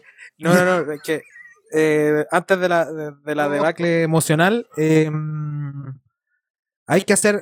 Yo creo que vamos a tener que hacer un, un día de la discusión, weón, de 31 minutos, porque varios quieren picado. Ah, sí, sí, sí, no, eso se viene, se viene la discusión. Sí, yo creo que vamos a hacer una discusión de humor en relación a eso. Si Felipe Abello clasifica como plebeyo, yo creo que sí. eh, Felipe Abello reúne el 90% de las condiciones para ser plebeyo. Eh, y lo otro importante es la weá de 30 minutos que es propaganda. ¿Es con internet malo o soy yo nomás que te escucha medio mal? Está No sé. temblando del miedo de lo que está diciendo. Sí, weón. Es que te escucháis como si se estuviera cortando el internet. Ya, 31 minutos de propaganda liberal. Saludos. Déjala cagar y se va. sí, no, pero el, el- sí, vamos, yo creo que vamos a hacer un- una, una jornada de audio abierto. en- va a ser un capítulo especial, así como. De- En la pelea del siglo, weón. La pelea del siglo. Sí. 31 minutos versus cachureo. Y después la sandía con harina o sin harina. Porque va a haber sandía con chetumario, Sí. no vengáis con weá.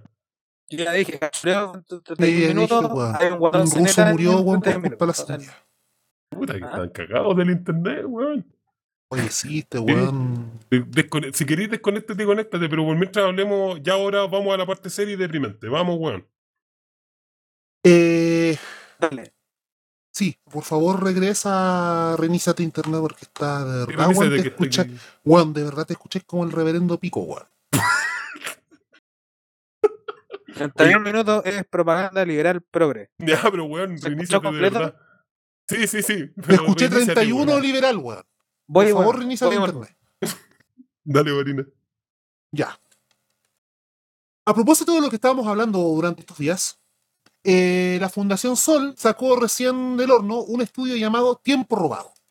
Pobreza, pobreza de tiempo, productividad y acumulación capitalista. Y aquí vamos a partir de una premisa fundamental, que es que uno de los pilares del capitalismo como como modelo, como sistema económico, sistema de sociedad, etcétera, etcétera, etcétera, es la extracción del plusvalor. Y el plusvalor, la extracción de plusvalía, se refiere a nada más y nada menos. La plusvalía es todo aquella producción que durante tu jornada de trabajo, luego de haber trabajado lo que te, de- luego de haber producido lo correspondiente a tu jornada de lo que ganas y te pagan con el sueldo, ¿cuánto es la diferencia entre lo que produces para ganar para darle al patrón? Porque efectivamente, y esa es una de las diferencias fundamentales a propósito con los fachos culeados y con los todos estos culeados neoclásicos y todos esos fachos rechuchas de su madre, weón, fanático del manfinflero de mierda de mi ley, que confunden, weón, precio con valor, es que el, para ellos simplemente el salario la, es- el salario simplemente la paga por todo lo bla, bla, bla, bla, pero no ven el fenómeno fundamental que es la extracción de plusvalor. En donde aquí lo voy a leer, y en el caso concreto, un ejemplo súper concreto, que es lo que hice yo. Que de una jornada laboral de 8 horas, tú en 3 horas de tu jornada laboral ya hiciste lo, ya, ya produjiste lo que te pagan por el día. Pero te quedan 5 horas. Y esas 5 horas en promedio van para el capital.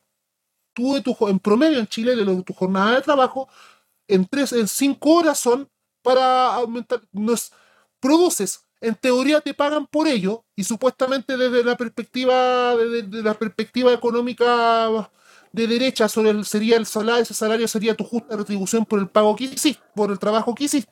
Pero en realidad, la, una de las bases de la explotación capitalista es la extracción de este plusvalor. Yes.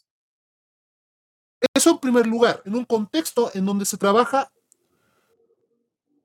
en donde estamos en la discusión de la reducción de la jornada laboral de 45 a 40 horas, yo me quiero detener primero en un gráfico que tiene que ver con... Aquí se llama, se lo puede descargar, la página 11. Ya, pero, Perdón. weón. ¿Por qué se tuvo que morder la lengua? Chúpalo entonces, volví. Ya, Buena. Eh, Chúpalo entonces. Hoy hicieron cagar, weón. Pico, weón.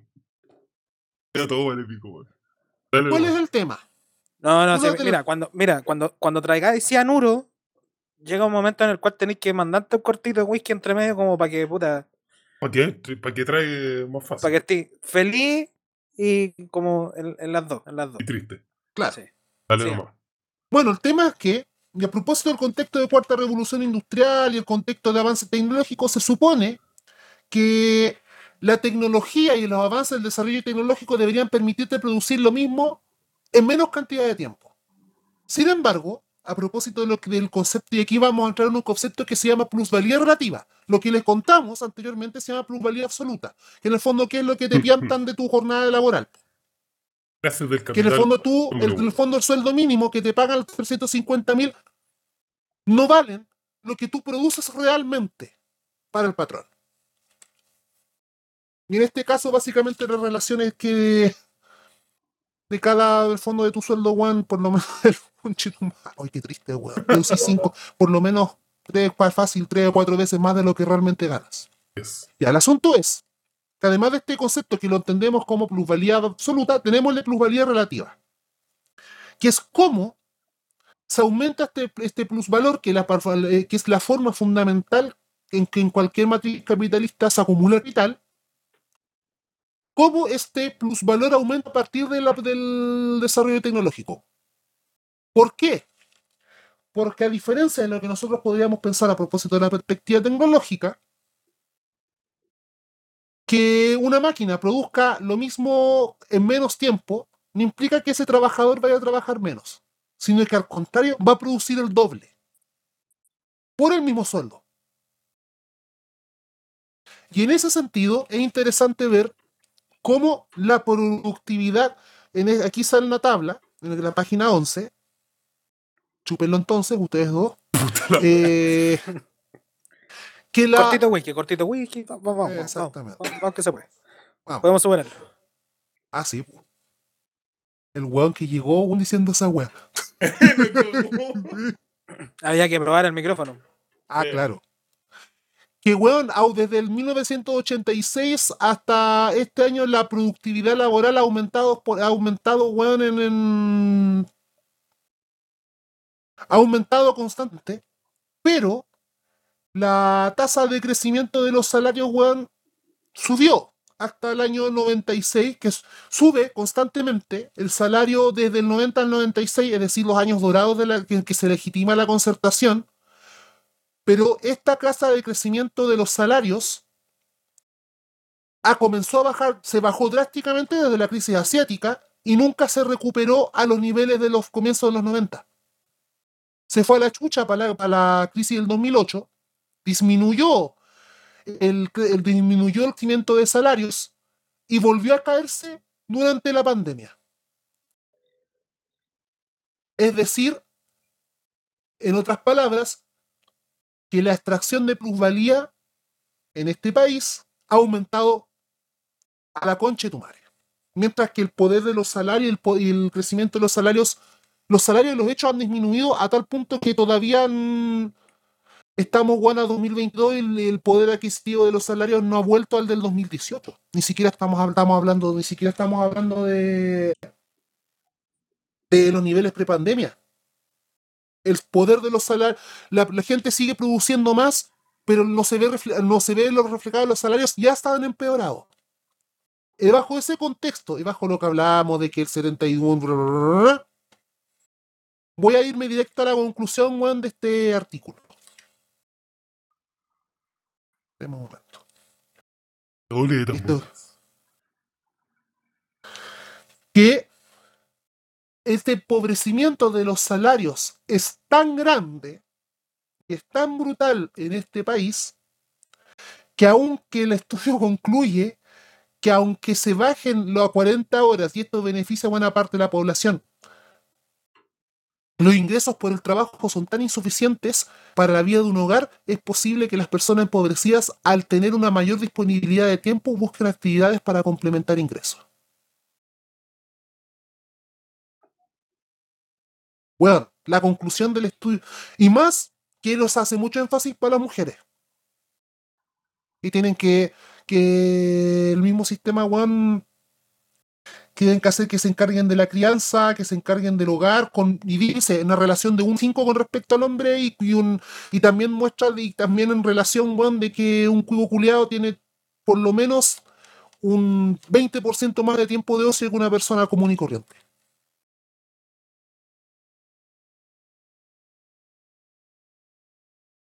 Perdón, sé que fue desolador el. Fue Ah. desolador el. No, es que no sabía si iba a seguir porque No, sí. eh, solo te voy a decir algo. Eh. La gente ya identifica tus silencios de suspenso. Ya me lo han dicho. Como que la gente ya está como con la atención cuando tú habláis, como de esperar si es un silencio de verdad, viene una segunda parte. Es casi ya una marca Una tuya. Una tradición. Sí, sí. Ya vienen chistes del pico. del- Pero no podemos- Ya vienen No, pero déjame, yo quiero agregar un par de huevos, Ah, no. weón. No, wey. Ay, puta la wea. Ya, primero, chistes del pico, no. El... este, Hay varias cosas que son interesantes que me llamaron la atención. Yo reconozco que soy una persona que en algún momento leyó harto, no sé si harto marxismo, pero lo suficiente. Eh, nunca me leí el Capital completo. Esa yo creo que es, esa es la línea. Ideología alemana, todas las otras weas que tuviera ya, sí, sí, sí. Pero el Capital, Simpson, tanan, tan, tanan. Ese es el programa de ¿qué? Mark. Simpson. Ah, bueno, la wea es que eh, me llamaron la atención dos o tres cosas que son como premisas del artículo que yo creo que hay que darles vuelta en algún momento. Primero, es interesante ver cómo plantean que son, eh, que en el fondo son los tiempos del mercado, es decir, son los tiempos del capital, los que deciden cuál es el tiempo que nosotros vamos a dedicar nosotros en relación a nuestro trabajo doméstico, en nuestra relación a nuestro trabajo remunerado, y si es que nos queda algún cacho, tiempo de ocio. Entonces yo creo que eso es interesante, como no es que nosotros podamos adaptar la vida al capital, sino que el capital va dictando cuánto tiempo es lo que tú te vayas a dedicar al trabajo y otras cosas. Primera cosa. Y la otra es el concepto de pobreza de tiempo. Y yo creo que eso es súper interesante, que la pobreza de tiempo se refiere a que cuando tú no cuentas con las horas suficientes para cuidados personales, de descanso, ocio y tiempo libre, porque evidentemente pensemos quienes hemos leído quizás un poquito más, siempre sabemos que parte de las luchas del sindicalismo en general, tanto del anarcosindicalismo como el otro de raigambre marxista, eran los 8, 8 y 8, pues, weón. 8 horas de trabajo, 8 de descanso, 8 para dormir y unos minutos de chiste del pico. Y ahí está. El... O debería ir 8 eso en horas de chiste del pico, weón. Sí. Y entonces, eh, en el fondo, eso, eso era interesante porque trataba de buscar cierto equilibrio, ¿cierto? Entre el trabajo y el ocio. Pero el punto es que nosotros en algún momento quebramos esa cuestión. No sé bajo qué momento, ahí quizás Girón también podrá saber un poquito más porque hay parte de teoría que está ahí dando vueltas de esto. Eh, pero en el punto es que, además de ser pobres, somos, podemos ser eventualmente pobres de tiempo. Y no son pocos. Entonces tenemos una doble, o sea, además de otras dimensiones de pobreza, tenemos doble pobreza. Tenemos, doble, tenemos una pobreza de material, de que no tenemos plata, a pesar de que nos rajen trabajando.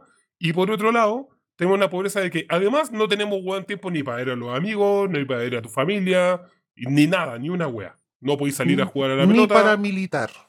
entre ellos paramilitar, que eso es súper importante. Y yo creo que las organizaciones actuales, sobre todo las organizaciones sociales que son de regambre de izquierda, no entienden esa weá, weón. Esto es un consejo muy fraterno, pero ¿qué paja reuniones de tres horas con Chetumare?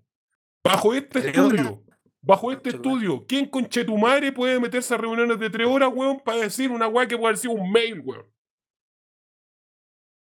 Muy Y lo poca. otro, weón, a propósito de la distancia del mundo militante con el mundo, del mundo militante en general con, con el mundo popular común y corriente, weón. Que esa distancia y esa soberbia, weón, que nosotros mismos tenemos dentro, los que hemos estado dentro del mundo de la militancia, weón, de tratar con las weas y mirar como mierda cagada, weón, a la gente que no milita sin pensar que por qué no milita, Exacto. o por qué no está en ninguna organización y que al tiro del comodín no, es que el- la apatía y que la cuestión neoliberal lo, lo cacha de la espada, sí, weón, pero. O peor aún mucho, pero como si yo puedo, él tiene que poder también. Claro. Y es, Claro. weón, Sí. De criterio de que todos somos iguales. Mira, ya que, ya que estábamos hablando de eso, me acordé de un libro, weón, que justo habla, habla en relación a esto. Que lo, lo dejé a un lado un tiempo y obviamente va a estar en, va a estar en su Discord favorito. En- que acá, obviamente, siempre cuando se habla de un libro, la weá se comparte. Un, un saludo a todos los weones que cuando mandan a leer el libro se comparten. Em, es un libro de un compadre que es de la, si mal no me equivoco, tercera o cuarta generación de la escuela de Frankfurt, que se llama Hartmut Rosa y se llama Alienación y Aceleración, hacia una teoría crítica de la temporalidad en la modernidad tardía. Y habla exactamente de eso, que en el momento, porque él habla de aceleración, el concepto que maneja él es el de aceleración social. Y la aceleración social significa eh, que en general la modernidad se ha ido acelerando pero esa aceleración de la modernidad y de toda la maquinaria capitalista ha generado distintas cosas, obviamente a nivel cultural, que es lo que se maneja en la, en la escuela de Frankfurt, pero que viene de raigambre económica. O sea, siempre, siempre va a haber una raigambre económica, sobre todo en la escuela de, de Frankfurt. Y me acordé, de hecho, acá en el capítulo 9, si mal no recuerdo, que lo tengo acá abierto, la aceleración como una nueva forma de totalitarismo. Eh, lo voy a leer, voy a leer acá. Se viene- Ah, Perdón, evangelio, alerta mucho texto, ya se vienen los chistes del pico.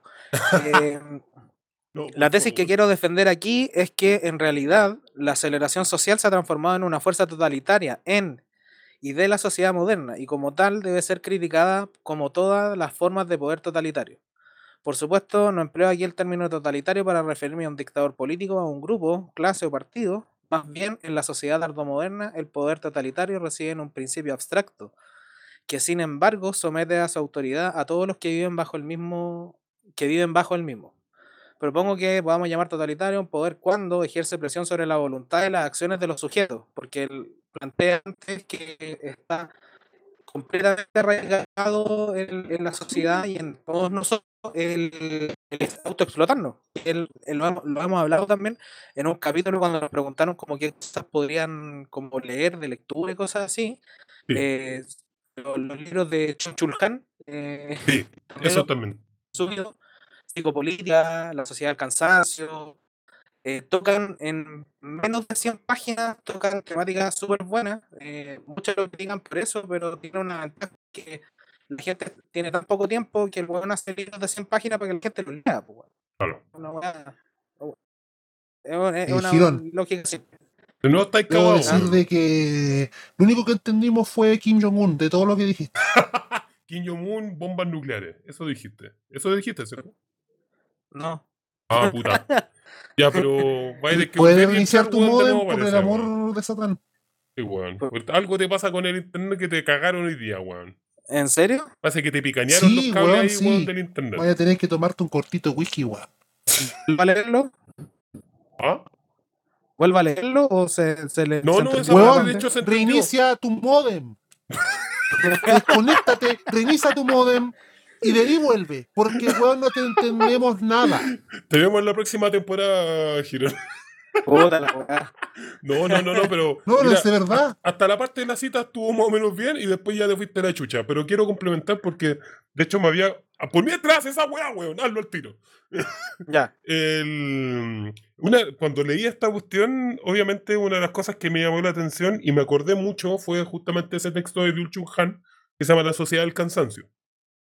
Y, las, y básicamente la Sociedad del Cansancio muestra cómo hay una transición de esta sociedad de Foucaultiana de las sociedades disciplinarias, que de hecho hace un tiempo hablé, a la sociedad del cansancio en el sentido donde somos nosotros mismos quienes nos estamos autoexplotando, bajo varios preceptos, bajo varios principios y normas, digamos, donde uno tiene que ser mejor y de hecho ahí entra toda esta psicología positivista donde tú puedes más, tú puedes ser... Bueno, de hecho, estas mismas weas así de estafas piramidales, todas esas cuestiones van en el fondo, redundan en el fondo en una autoexplotación.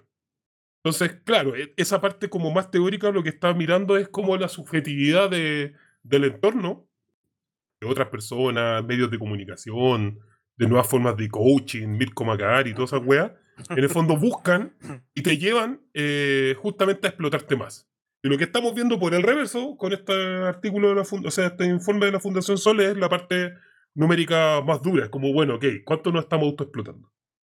Y, y, y sí, sí, yo creo que la última cosa que yo creo que destacaría, que, mm, bueno, la diferencia que hay por género es muy fuerte y eso se nota y espero que cualquier hombre que en este momento esté escuchando tiempos plebeyos y no sepa hacer, weón, comida con chetumare, vaya al tiro, weón, a remojar garbanzos con chetumare porque mañana tiene que ir a hacer garbanzo.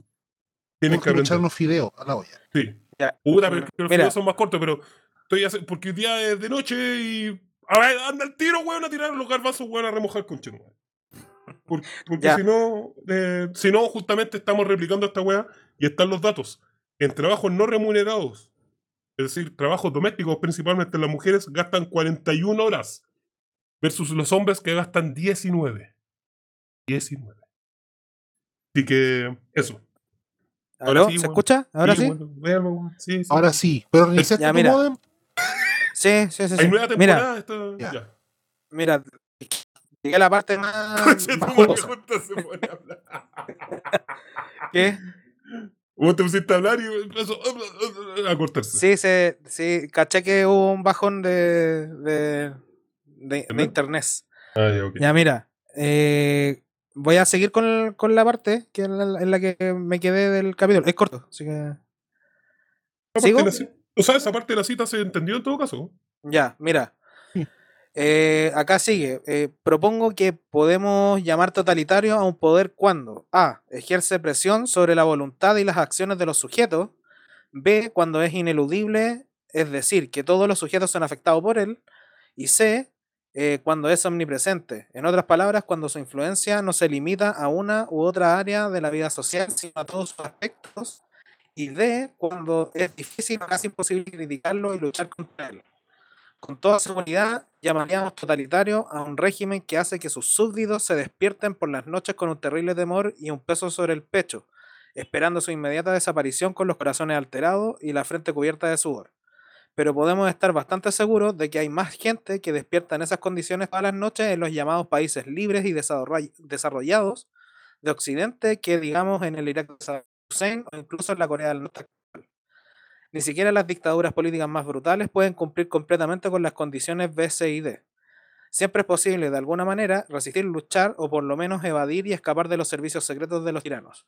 Por lo menos no puedes regular todos los aspectos de la vida cotidiana. Con la aceleración social, las cosas son diferentes. Como traté de mostrar más arriba, prácticamente no hay ningún área de la vida social que no se vea afectado o transformada por los dictados de la velocidad. Dado que la progresión de la aceleración social transforma nuestro régimen espacial, espacio-temporal. Es válido decir que invade e incluye todo.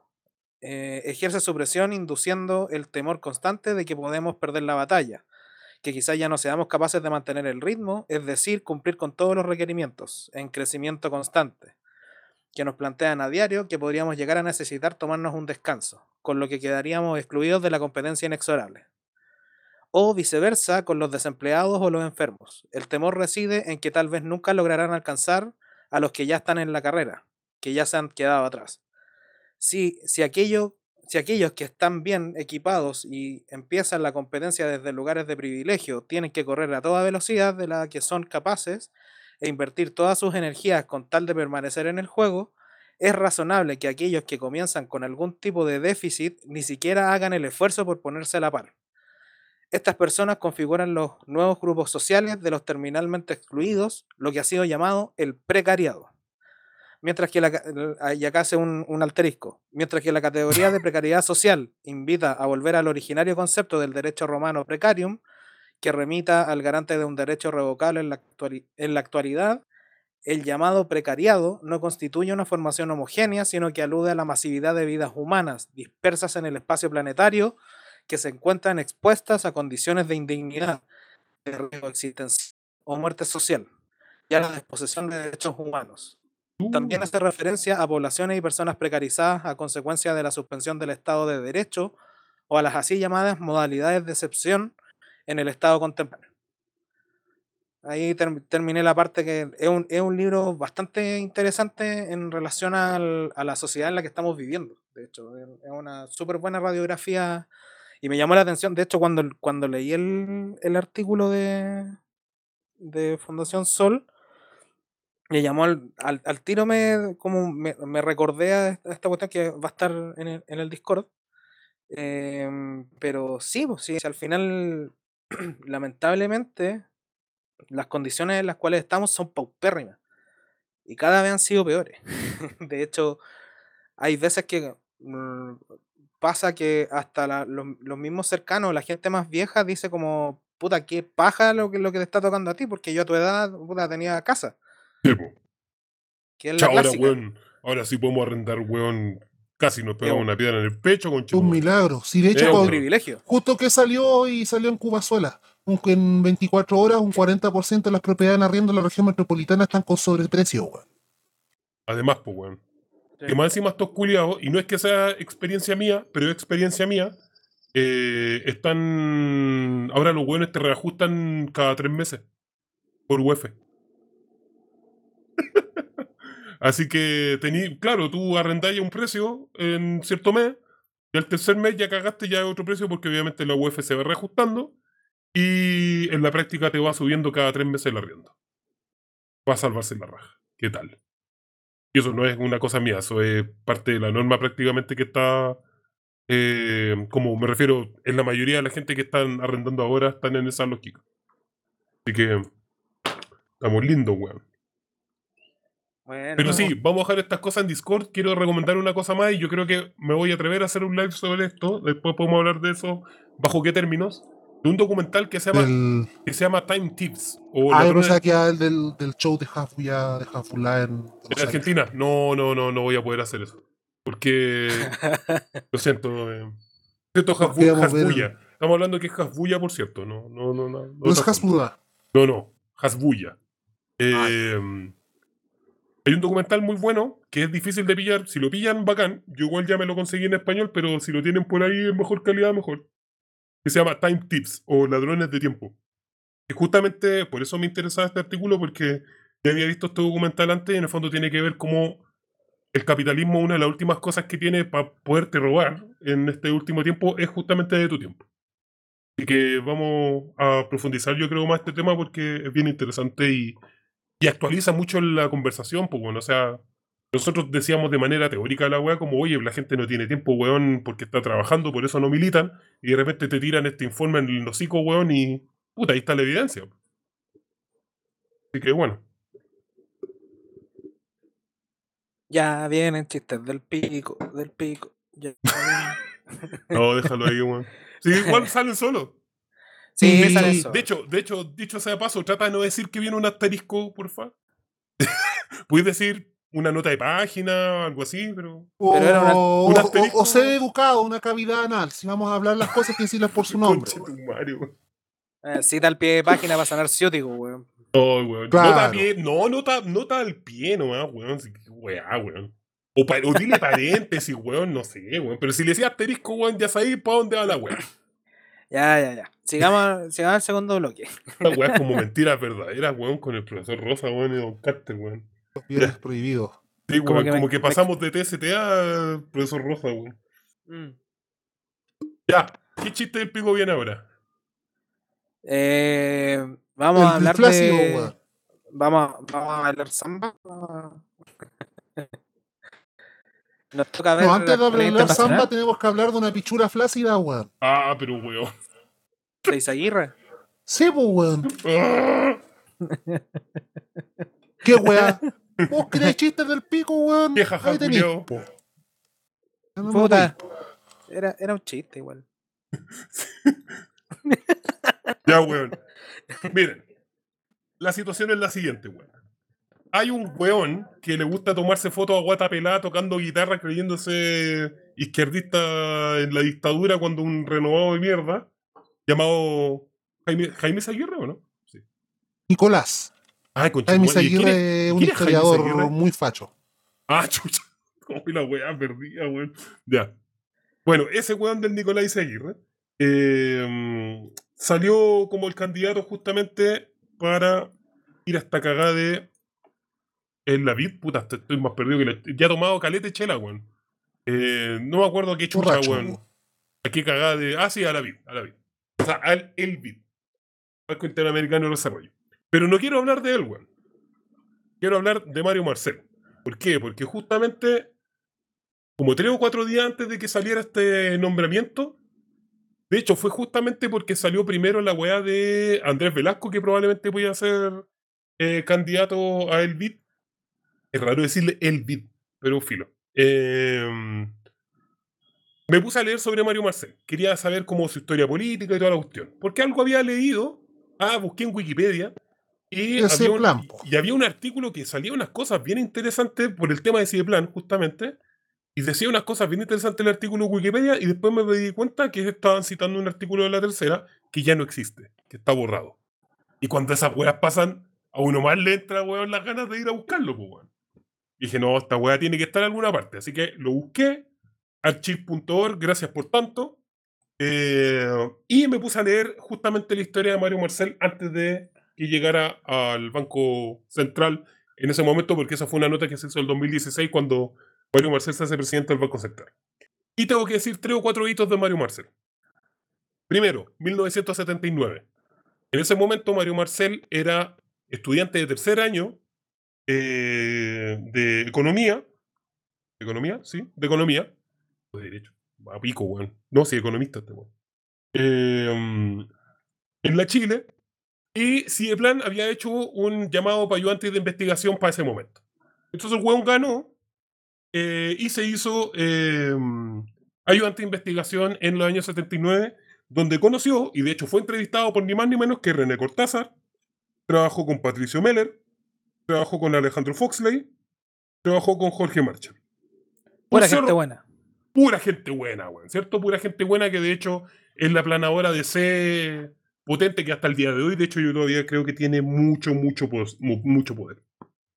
Dentro de ese momento, entre los años 79, 80, 90, se hizo muy amiguito en las marchas contra Pinochet, porque este weón siempre ha sido un simpatizante, Marcel siempre ha sido simpatizante del PS, a pesar de que no, militar, no milita formalmente. Eh, se hizo amigo de un weón que se llamaba justamente Nicolás Aguirre, que en ese tiempo era ayudante de otro viejo weón en la Facultad de Economía de la Chile, ayudante de las clases de macroeconomía. Parezco weón Renato Garín diciendo estos detalles weones, pero en fin. Primerito. De la universidad, de la universidad. la Podrías decir la casa de Bello, por favor. por Uy, favor. no, refiérete, weón, no, refiérete no. a la Por favor, refiérete a, a la Ay, universidad. no. A, a la Sagrada Universidad de Chile como. Indecente, weón. Ya, 1979, primerito. Segundo hito, 1982 al 83, el weón dejó de ser el pergenio culiado de ayudante de investigación y empezó a ser un investigador pleno, evidentemente saliendo ya de su carrera. Estamos hablando del año 82-83, pues weón. O sea, este weón fue formado para generar eh, políticas de paliamiento de la crisis económica y después tuvo que, de hecho, hacerle frente como un investigador eh, de pleno, básicamente, dentro de la crisis del 82. ¿Y sabéis que a quienes, con quienes trabajó? Bueno, en todo ese tiempo hizo varios informes, varias weas. Y ahí se fue a Cambridge, a Inglaterra, a estudiar. Y después tomó algunos alumnos, obviamente, de vuelta, de discípulos, todas esas weas. Dentro de ellos estaba Bernardita Escobar, otra que se llama Leónida Monte, que no sé. No sé si eso tiene que ver con, eh, con Oye, Carlos esa- Monte. Ese apellido. Con Es que Clemente. Porque Carlos, porque Carlos Montes es muy amigo de Mario Marcel. Entonces, no sé si hay alguna relación. Si alguien quiere buscar eso, ahí podrá ver. Pero donde sí hay otro que es interesante es un weón llamado Jaime Crispy. Crispy. ¿Alguien recuerda ese, ese apellido, cierto? Sí, de un Crispy. pobre huevonado que se llama Miguel Crispy, que es un pergenio penca. Colono de la Araucanía. Ah, no. Ese es otro tipo de crispy. No, no, no está tan crispeado. Eso, es otra. Están apanados. Eh, em, este Jaime Crispy no es el papá de Miguel Crispy. Este probablemente es su tío.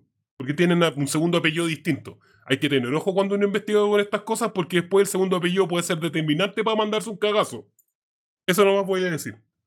Eh, pero pareciera que es tío y justamente se dedica a estudios de economía agraria cuando su papá, el papá de Miguel Crispy, que probablemente el, el hermano de este huevo o el primo, eh, era, un, era un terrateniente agrícola, así que paradojas de la vida. Después, finales de los 80, este hueón literalmente, junto a Alejandro Foxley, le armó el programa económico a Elwin.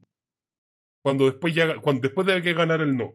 Y de hecho es súper interesante porque este weón, de Mario Marcel estamos hablando, es el creador, junto a otras personas, de este concepto del crecimiento del orden con equidad. ¿Y sabía a qué weá se dedica Mario Marcel justamente en particular para este periodo? Justamente se dedica a orden fiscal y reformas tributarias. Una persona curtida aparece en esas cosas, ¿no? Y de hecho, es muy cuático, porque el, el que era presidente del Banco, Cen- del Banco Central en ese tiempo, Manuel Farfán- Marfán, dice, era el camino obvio para Mario, ser como el, el creador del programa económico de Elwin. Dice, porque Marcel es el único... con- creador. ¿Ah? El creador. Cáchate esa weá. Sí, pues. Dice, era el camino obvio para Mario, recuerda el ex vicepresidente del Banco Central, Manuel Marfán, porque Marcel es el único economista que conozco que tenía claro qué hacer antes de irse al doctorado, o sea, a finales del 80, y volvió a aplicar todo lo que había aprendido. O sea, este weón se fue a formar a Cambridge básicamente para después armar la política económica que iba a tener Elwin en, a principios de los 90. Pero eso no es todo, pues, weón. Uno no hace la pega culiada a, medias, pues, weón. ¿Y dónde chucha se me fue, weón, el, el otro lado que tenía escrito, weón? Y no sé dónde tengo las cosas. La raja. Probablemente. Sí. Bueno, este weón en los 90 estuvo, de hecho, adivinen quién, eh, con quién estuvo. En los 90 se fue al Banco Interamericano de Desarrollo y en su organismo hermano, el Fondo Monetario Internacional, adivinen quién estaba. Un Nicolás que- Aguirre. Nicolás Aguirre. Entonces de ahí vuelven a hacerse amigos de nuevo porque empiezan a trabajar en conjunto entre la BID y el FMI. Es tanto así porque los dos viven en Washington. Y adivinen quién estaba en Washington en esa época. Michelle Bachelet. Estaba haciendo el curso en esta wea de ejército, weón, de mierda. Donde literal, porque había una weá que se llamaba el núcleo duro de residencia de Washington. Y literal, entre ellos tres, desarrollaron, o sea, no, solamente, no con Bachelet, pero en el fondo la dupla Eizaguirre-Marcel, desarrollaron para el gobierno de Lagos lo que se llamaba la regla fiscal, que hasta el día de hoy se usa. Que es también toda esta nueva política monetaria justamente de reajuste y montones de otras weas. Regla fiscal suena a cualquier cosa menos algo bueno, weón. No, claramente que no. ¿cachai? Entonces, es curioso, porque este weón es un weón importante, pero a pesar de todas esas cuestiones, nunca tuvo un cargo importante durante todo este tiempo. De hecho, Bachelet, Más juquero. Sí, Más pero era- de todo pero- pero en el, no, pero en el fondo lo que, lo que se da a entender es que este weón como que siempre estuvo bien prospectado, pero llegaba un amiguito de los otros weones y lo elegían a él de ministro de Hacienda o de otros cargos más grandes. De hecho, a propósito de esta misma wea, Bachelet prefirió, tenía dos opciones, o Mario Marcel o Andrés Velasco, justamente, eh, para el ministro de Hacienda de Bachelet 2, si no me equivoco. ¿Mm? Y fue Andrés Velasco el que le eligió. Y fue Andrés Velasco el que lo eligió. Entonces, ¿qué es lo que hizo ahora Mario Marcel? De una u otra forma le pegó la venganza. Y tenía que elegir o a Nicolás Izaguirre o a Andrés Velasco. Y con los Aguirre ya había trabajado tanto afuera como dentro de Chile, y Velasco más encima lo habían elegido en cambio a, eh, a costa de él. Entonces el día del pico lo iban a elegir. Entonces, revisando esas cosas, después me di cuenta quiénes estaban de candidato y dije, obviamente va a elegir Izaguirre, y así fue. Entonces, ¿qué conclusiones saco de esta wea? Estamos, con respecto a Mario Marcel, estamos justamente enfrente de uno de los, de los, de los mayores ideólogos que desde potrillito, weón, de chiquitito, weón, formadito, weón, de pregrado para Un adelante, conche weón. tu madre de menor, po, weón. Exacto, eres un conche tu madre de menor. Que se dedicó todo este tiempo, weón, a pegar apretes justamente de cinturón, porque estos son puras reglas fiscales, tributarias, normalización de impuestos, etc. Y además, por cuestiones también de la formación que estaba hablando, es curtido y criado justamente en políticas, weón, de paliamiento eh, en términos de política social en, en contextos de crisis económica. Y por último, obviamente, con pergaminos geopolíticos que ya tenía más que asegurado. Imagínate el weón que venimos a encontrarnos ahora de presidente de facto. Era su momento, pareciera. Joya, pues, weón, joya. Exacto. O sea, ¿alguna duda que este weón iba a elegir a, Isa, a por sobre Velasco? Ninguna. Después, justamente en Discord y en otros lados, vamos a dejarle el, el link de, este- de esta noticia que es bastante interesante. Y también ahí uno entiende por qué chucha bajaron la noticia. Cosas que pasan, cosas que pasan misteriosas en internet. Sí, pues no, en los medios de comunicación. Así que sí, pues, hay que mirar el panorama grande. Bueno, nosotros acá lo hacemos harto. Como a nivel geopolítico. De hecho, esto aquí pueden meterle, por ejemplo, el tema lo- del caso policial de, las- de estos centros de vigilancia de China, esta ONG culiada más rancia que la cresta. Y ahí está el gobierno de Boric haciendo eco de esa pues, porque en el fondo ya sabemos dónde geopolíticamente están ubicados. Y así lo van a seguir haciendo. No, pero es que Boric es, es de izquierda, pues, weón. En serio. Es la izquier- Oye, da igual que cuando hablaban del triunfo de Lula y que vamos para ya que, ya que están dando el pase para ese tema. mira, primero cuando prendí, cuando prendí la tele y ya Lula dio vuelta a la elección por segunda vez. TVN, weón, como buen canal de centro izquierda, estaba llorando la derrota de Bolsonaro. Y estaban todos, weón, constipados, estaban todos asustados, weón, ganó, ganó Lula, dio vuelta a la elección y qué iba a pasar. Y después pongo el CNN Chile y comienzan a preguntar y hablan, y hacen la siguiente comparación. De que Lula representa una vieja izquierda que alineada con. estuvo alineada con los Kirchner, que está alineado con Chávez, con Evo. En contraste a esta nueva izquierda, o de hoy, esta izquierda moderna del siglo XXI que gobierna Chile. Ah, esta, esta izquierda moderna, pues, que seguramente es, es un hecho que le van a inventar un mono a otra nueva organización latinoamericana para que este weón la lidere. Porque eso es otro, un tema importante para propósito de alineamientos geopolíticos, que es una cuestión que hay que destacar más allá de los memes. el grupo de Lima el domingo terminó de morir. ¿Y quién sigue vivo? La UNASUR, ¿o no? Al final murió. Maduro, pues, weón. ¿Se acuerdan que el grupo de Lima fue lo, todo, todo lo presi- todo lo fue conformado por en el fondo, weón, como un Todo grupo menos paralelo? Claro, por eso, es pues Maduro es el único que no, pero Maduro tiene una organización, ¿no era la UNASUR? la UNASUR, pues el grupo de Lima lo inventó la derecha para reemplazar a la Ah, UNASUR. una UNASUR, sí, pues. Pero me refiero si la UNASUR todavía existe. Voy a, Ah. voy a buscar, voy a buscar. Entonces el tema, y que además que a Guaidó ya le dijeron que iban a reconocer hasta el próximo a Estados Unidos, ya le dio la patada en la raja, el 2023 vuelven a reconocer a Maduro porque eso o se queda Estados Unidos sin petróleo para el invierno. Así son las vueltas de la vida. Eh, cabe destacar eso. Primero de que como los medios independientes, los medios chilenos recibieron con tristeza la con profunda tristeza, Juan, la derrota de Bolsonaro. Eh, ¿Y qué significa en ese sentido? Que hay que tenerle ojo, y que hay que tenerle mucho ojo y mucha prestancia a lo que puede suceder con Lula, en el Lula en el contexto actual y bajo los alineamientos que están sucediendo. Porque sí, cayó Bolsonaro, pero eso no te asegura para nada que Lula en esta pasada y en esta vuelta y que es el temor más grande de, a propósito de los mundos de las izquierdas, que es el nuevo Alberto Fernández o un nuevo Gabriel Boric. Claro. Considerando que una de las primeras cuñas que dice Lula es que él iba a buscar establecer un nuevo trato con Europa y Estados Unidos. Porque aquí hay un tema, hay que... Hay que... Ah, bueno, y que fue solicitado por Biden. Primero, que Bolsonaro perdió el apoyo y el respaldo político de los Estados Unidos. A propósito que el capítulo pasado muy bien señalaba de que Estados Unidos, así como le da apoyos a mandatarios, cuando le conviene, así mismo se lo quita. Y ese fue el caso de Bolsonaro, que un weón tan facho y tan nacionalista que fue capaz de alinearse con Rusia con tal de que dentro del contexto de geopolítico. El hueón palpico. weón. Tal como lo hizo Orban en Hungría, que se ha pasado por la raja la, siendo de la Unión Europea, se ha pasado por la raja las sanciones a Rusia por, porque son ultranacionalistas, porque son tan ultranacionalistas que no aguantan que les mandaten weá. ¿Cuál dentro de todo de Orban me parece más esperable que incluso el, el mismo Bolsonaro? Claro, entonces, primero que todo, Bolsonaro ya no contaba geopolíticamente con el apoyo de los Estados Unidos.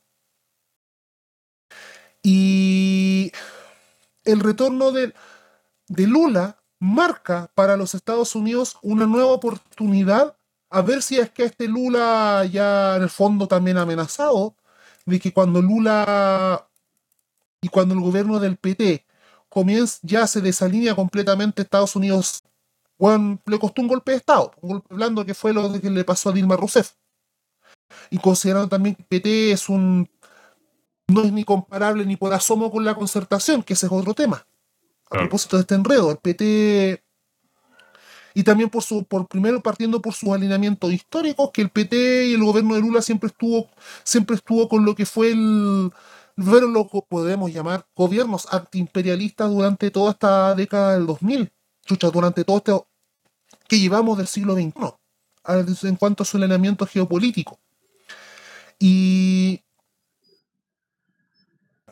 y el tema aquí es que si hay algo sí, que no duraron tanto esto, Lula como Bolsonaro, fue, curiosamente, el fortalecimiento del BRICS dentro del contexto actual.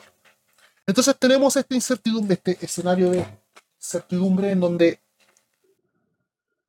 Estados Unidos está a la espera de lo que va a hacer Lula realmente, si es que qué es lo que va qué es lo que va a hacer Lula, por un lado, y por otro, qué es lo que va a hacer el- el BRICS considerando de que vuelve Lula, vuelve la centroizquierda al poder en Brasil, y al mismo tiempo en un contexto que China ratifica eh, que dentro del mismo BRICS, que en el fondo es el gran bloque, si es que algunos de a ustedes no han escuchado este concepto, se refiere cuando hablamos de mu- mundo multipolar y hablamos de potencias regionales, el BRICS agrupa estas potencias regionales. Brasil, India, China, falta un- Rusia lo mencioné, ¿no es cierto? Eh, No. no. Ah, Rusia, Sudáfrica. BRICS, Brasil, Rusia, India, China, Sudáfrica, entendidas como las cinco potencias regionales que, que en contrapeso a la hegemonía estadounidense buscan construir este nuevo orden multipolar. Y que ese gran contrapeso y que busca ser el gran contrapeso a, a lo que es el poder de un Estados Unidos que ya estamos viendo que está en decadencia, que ha entrado en una decadencia aún más grande con Biden y en un Estados Unidos que aún no renuncia a su a su afán de ser potencia de ser potencia mundial, pero que los hechos se está viendo cómo está siendo orillada a ser una potencia regional, tal como los, cada miembro del BRICS busca hacerlo en su rancho. No es casualidad de que Irán y Arabia Saudita se hayan acercado al BRICS. Sobre todo Arabia Saudita, que ya formalmente, siendo uno de los aliados históricos de Estados Unidos en Medio Oriente, pasó a solicitar formalmente la entrada al BRICS. Que es una de, las gran- una de las grandes pérdidas de los Estados Unidos con respecto a su geopolítica.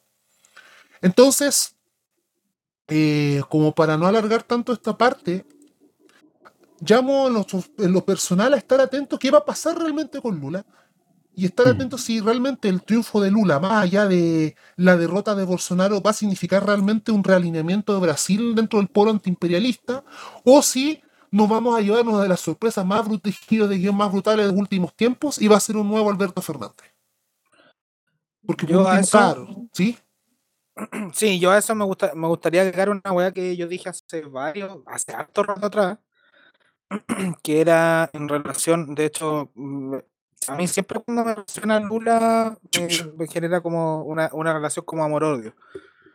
Pero más que nada es por el tema de, de que yo hace, puta, hace igual hace harto rato, de, te dije al, al pelado culiado de Jackson, que al fin y al cabo esa weá, no te- ahí, eh, Lula pertenece a la Internacional Progresista. Eh, y la Internacional Progresista es un chiringuito de todas las fuerzas progresistas que se armó eh, como para tratar de, de juntarlos a todos. Como estaba el compadre de Grecia, estaban, hay muchas personas como de todo el mundo. Varoufakis, Están está- todos los frentes amplios del mundo. Está todo, está CISEC, está, hay mucho, Está muchas la personas. Ocasio Cortés también, ¿o no? Están todos, si están los Está democráticos, contra Siriza, está, está Pudimos. Pudimos. Sí. Pero eh, sí, siempre me ha resonado eso porque de hecho Lula hicieron hasta varias campañas sobre Lula cuando estaba preso. Como que lo apoyaron harto en ese sentido. Por ende, puta, igual es como está, ahí- está eh, ahí como veremos qué voy a pasar con Lula porque claro, per- ahora van a venir a cobrar el apoyo. Sí. Posiblemente. Yo empiezo a preocuparme por Girón y su internet. Yo creo que. Sí, hay algo ahí que- que, no, no, yo, creo que, yo creo que le faltan chistes del pico. No, mentira. El. Eh, Puta la weá. No, no, pero igual se entendió más que la otra vez, que la otra vez fue desastroso. Eh, Gracias. em, ¿Qué te iba a decir? Puta, yo creo que a nivel indi... O sea, esto es muy personal. Casi me voy a ir como a carezco. A nivel, a nivel internacional, o sea, me refiero a que son como esas weas medias maximalistas que dicen. Eh, yo creo que estamos en un momento donde el capital es tan despiadado que el gobierno que le toque asumir el poder en un contexto de, una, de, una de un acomodo donde del capital que es violento porque sí, por, por su propia naturaleza me refiero, Sí, claro. se va a comer, se va a comer al gobierno culiado que sea. De hecho, en general, si yo tuviera que dar un- como un consejo en general, para todo el mundo, como en términos políticos, es que no hay que tener los liderazgos de nada en este momento. De nada. De hecho, al contrario, uno acumula más fuerzas estando abajo, estando afuera. Y eso fue exactamente lo que hizo. Y en algún momento nosotros lo dijimos, voy a buscar la web. Cuando estuvimos hablando del tema de Sichel, porque en algún momento la El derecha tira a Sichel, weón, qué chucha Sichel, pues, weón. Y en algún momento dijimos, ¿sabes qué? Yo, yo al menos sospechaba de que tiraron a Sichel porque en realidad no querían ganar, weón. No querían ganar. Querían regalarle la weá a la derecha y bueno, y después, o sea, la- al, al progresismo. Y bueno, después viendo la Aquí columna estamos, de, claro, y viendo la columna después de, de nuestro benefactor, eh, Nicolás Ibáñez, o sea, estaban todos clarísimos que lo que querían es que ellos ganaran, porque tenían mucho, tienen mucho entrenamiento en general la derecha en generar poder y doblarle las muñecas cuando no tienes el poder formal.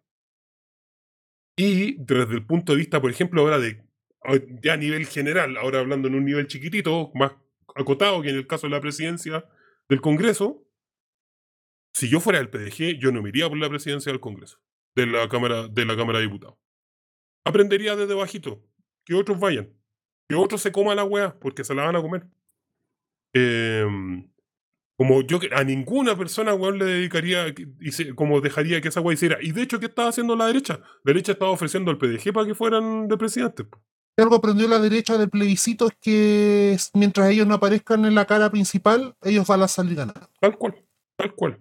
Y en general, y de hecho en algún momento también lo hablamos a propósito de que no hubo ninguna como propuesta presidencial como de una izquierda que uno pudiera sentir un poquito más cercana a uno. Estamos hablando de este acto fallido de esta weá de la lista del pueblo con Cristian Cueva y toda esa weá. Puta, qué bueno que no salió nadie de ellos, weón. Porque imagínate, o, cualquier sector que se pareciera, que tuviera características similares, porque también el paso se le iban a comer ellos. Y por lo tanto todos nosotros por irradiación. Entonces, es complicado, es complicado el término actualmente de gobernabilidad porque da la sensación de que actualmente el que, el que tiene el poder va a cagar y es mejor acumular desde afuera, desde separado de esos cargos de responsabilidad, eh, y hacer política desde abajo, chiquitito, más calladito, pero vamos creciendo para arriba. Y eso es el mensaje que tengo, eso sí, para nuestra gente. Por ahí va la cosa. Sí, hay, y, y lo hemos dicho varias veces, hay, hay harta pega, hay harta pega que hacer. montón, weón. Lamentablemente, a propósito del tiempo, o sea, no dijimos esa weá, nosotros fuimos víctimas justamente de lo que salía en ese documento de Fundación Solpo. Y, pero bueno, dentro, y dentro del tiempo que tengamos, vamos a poder avanzar y hacer lo que podamos. De veras, weón. Sí. Nosotros fuimos, este podcast estuvo frenado un mes precisamente por. Deberían entrevistarnos Fundación, o deberíamos buscarnos nosotros. ¿Qué tal si tenemos algún día alguien de Fundación Sol acá hablando, buen de invitados? Eh, eso, pues, ¿hay algo más que hablar? No, mencionar brevemente, a propósito de Mario Marcel, que en su entrevista al Financial Times había dicho de que el reajuste que se iba a hacer de, la tasa de interés iba a ser el último por este año porque ellos ya veían que iba a bajar, ya estaba, iba a estabilizarse, iba a bajar la inflación. Y ante ello salieron dos cosas. Primero de que Primero, de que, lo, que la Fed, la Reserva Federal de los Estados Unidos, que es el equivalente al Banco Central de cualquier otro país, eh, volvió a subir la contra todo lo esperado, volvió a subir la tasa de interés. La tesis de los Estados Unidos, a propósito del relacionamiento global y todo es, la tesis de los Estados Unidos es que si Estados, la economía de Estados Unidos se fortalece, ellos van a tirar del vagón de todo el resto de la economía mundial. Teoría chorreo. Exactamente. Sin embargo, en los hechos, ¿eso qué significa? Con decirles todo, eh, el presidente de la República, Mario Marcel, estaba celebrando que efectivamente el dólar estaba estabilizando y había bajado de los 9.90 a los 9.40. Bueno, todo eso se fue a la chula. Todos los bancos centrales dentro de esta política estadounidense de fortalecimiento del dólar eh, pidiéndose el resto de todo el resto de las monedas a nivel mundial y por ende haciendo cagar todo el resto de las economías a nivel mundial, va a traer consecuencias. Y esto se cruza también, imagínate, esto lo salió ayer, con un anuncio del mismo FMI. Los precios crecerán un 14% este año en Latinoamérica según proyecciones del Fondo Monetario. Y además considerando ya de forma oficial, ya con este mes de pasado octubre, de que a nivel latinoamericano, luego de Argentina y Venezuela, que son casos especiales, eh, de políticas intencionadas para reventar esas economías, omitiendo esos dos casos, Chile es el país con más inflación de América Latina. Superó a Colombia. Bien, weón, por fin que le ganamos algo a Colombia, weón. Y eso significa que tiene una clasificación directa por Conmebol al mundial, al mundial de inflación, pues, weón. Y no huevo, weón. Son cinco cupos más, más- cuatro cupos más uno de repechaje. Entonces, con eso ya omitiendo Argentina y Venezuela, Chile tiene su tercer lugar asegurado. Con eso ya no pelea repechaje. El cuarto es Colombia. Y en último lugar, en donde sí vale la pena, en este, un ranking que sí vale la pena hasta el último, está Bolivia.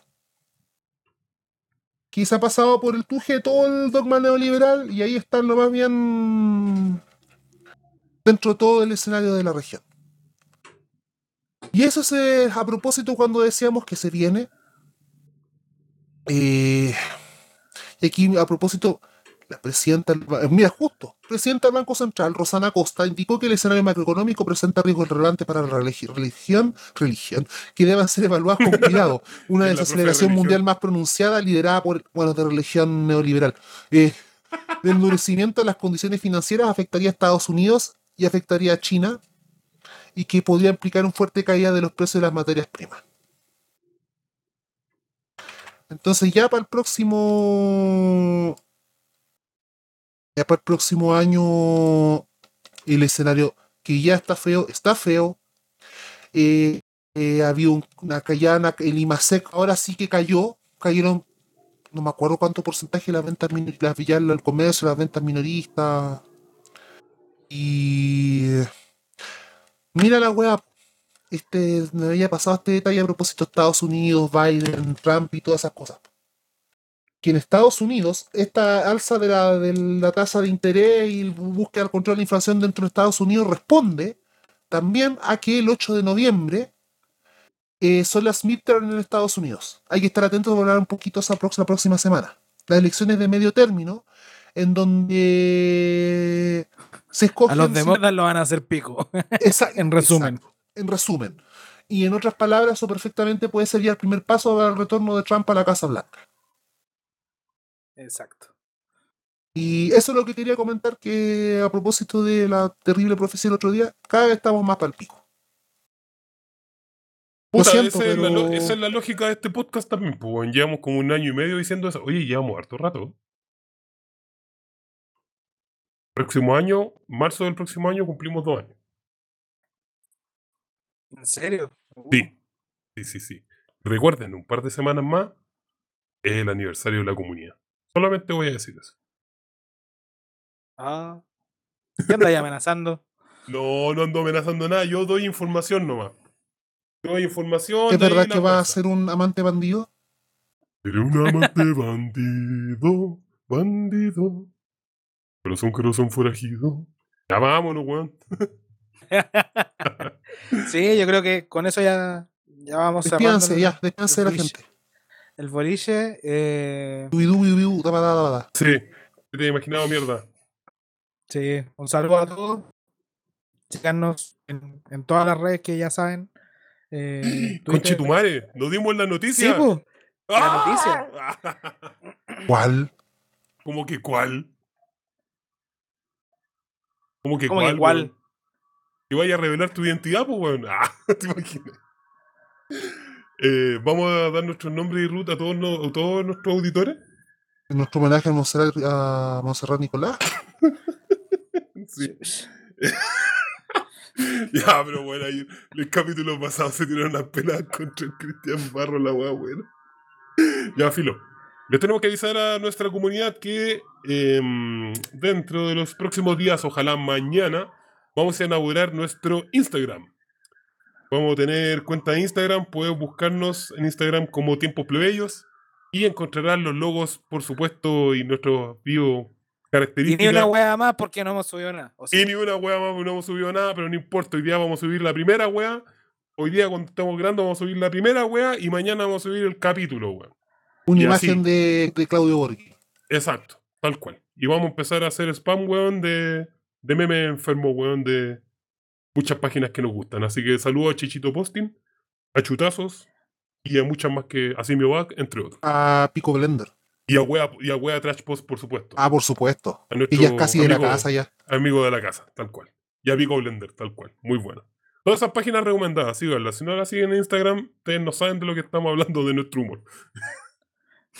Así que eso, síganos, tiempos plebeyos, y nos vemos en otra ocasión. Así que despide el capítulo, caballero. Chabela, Chacabuco, Chacarita.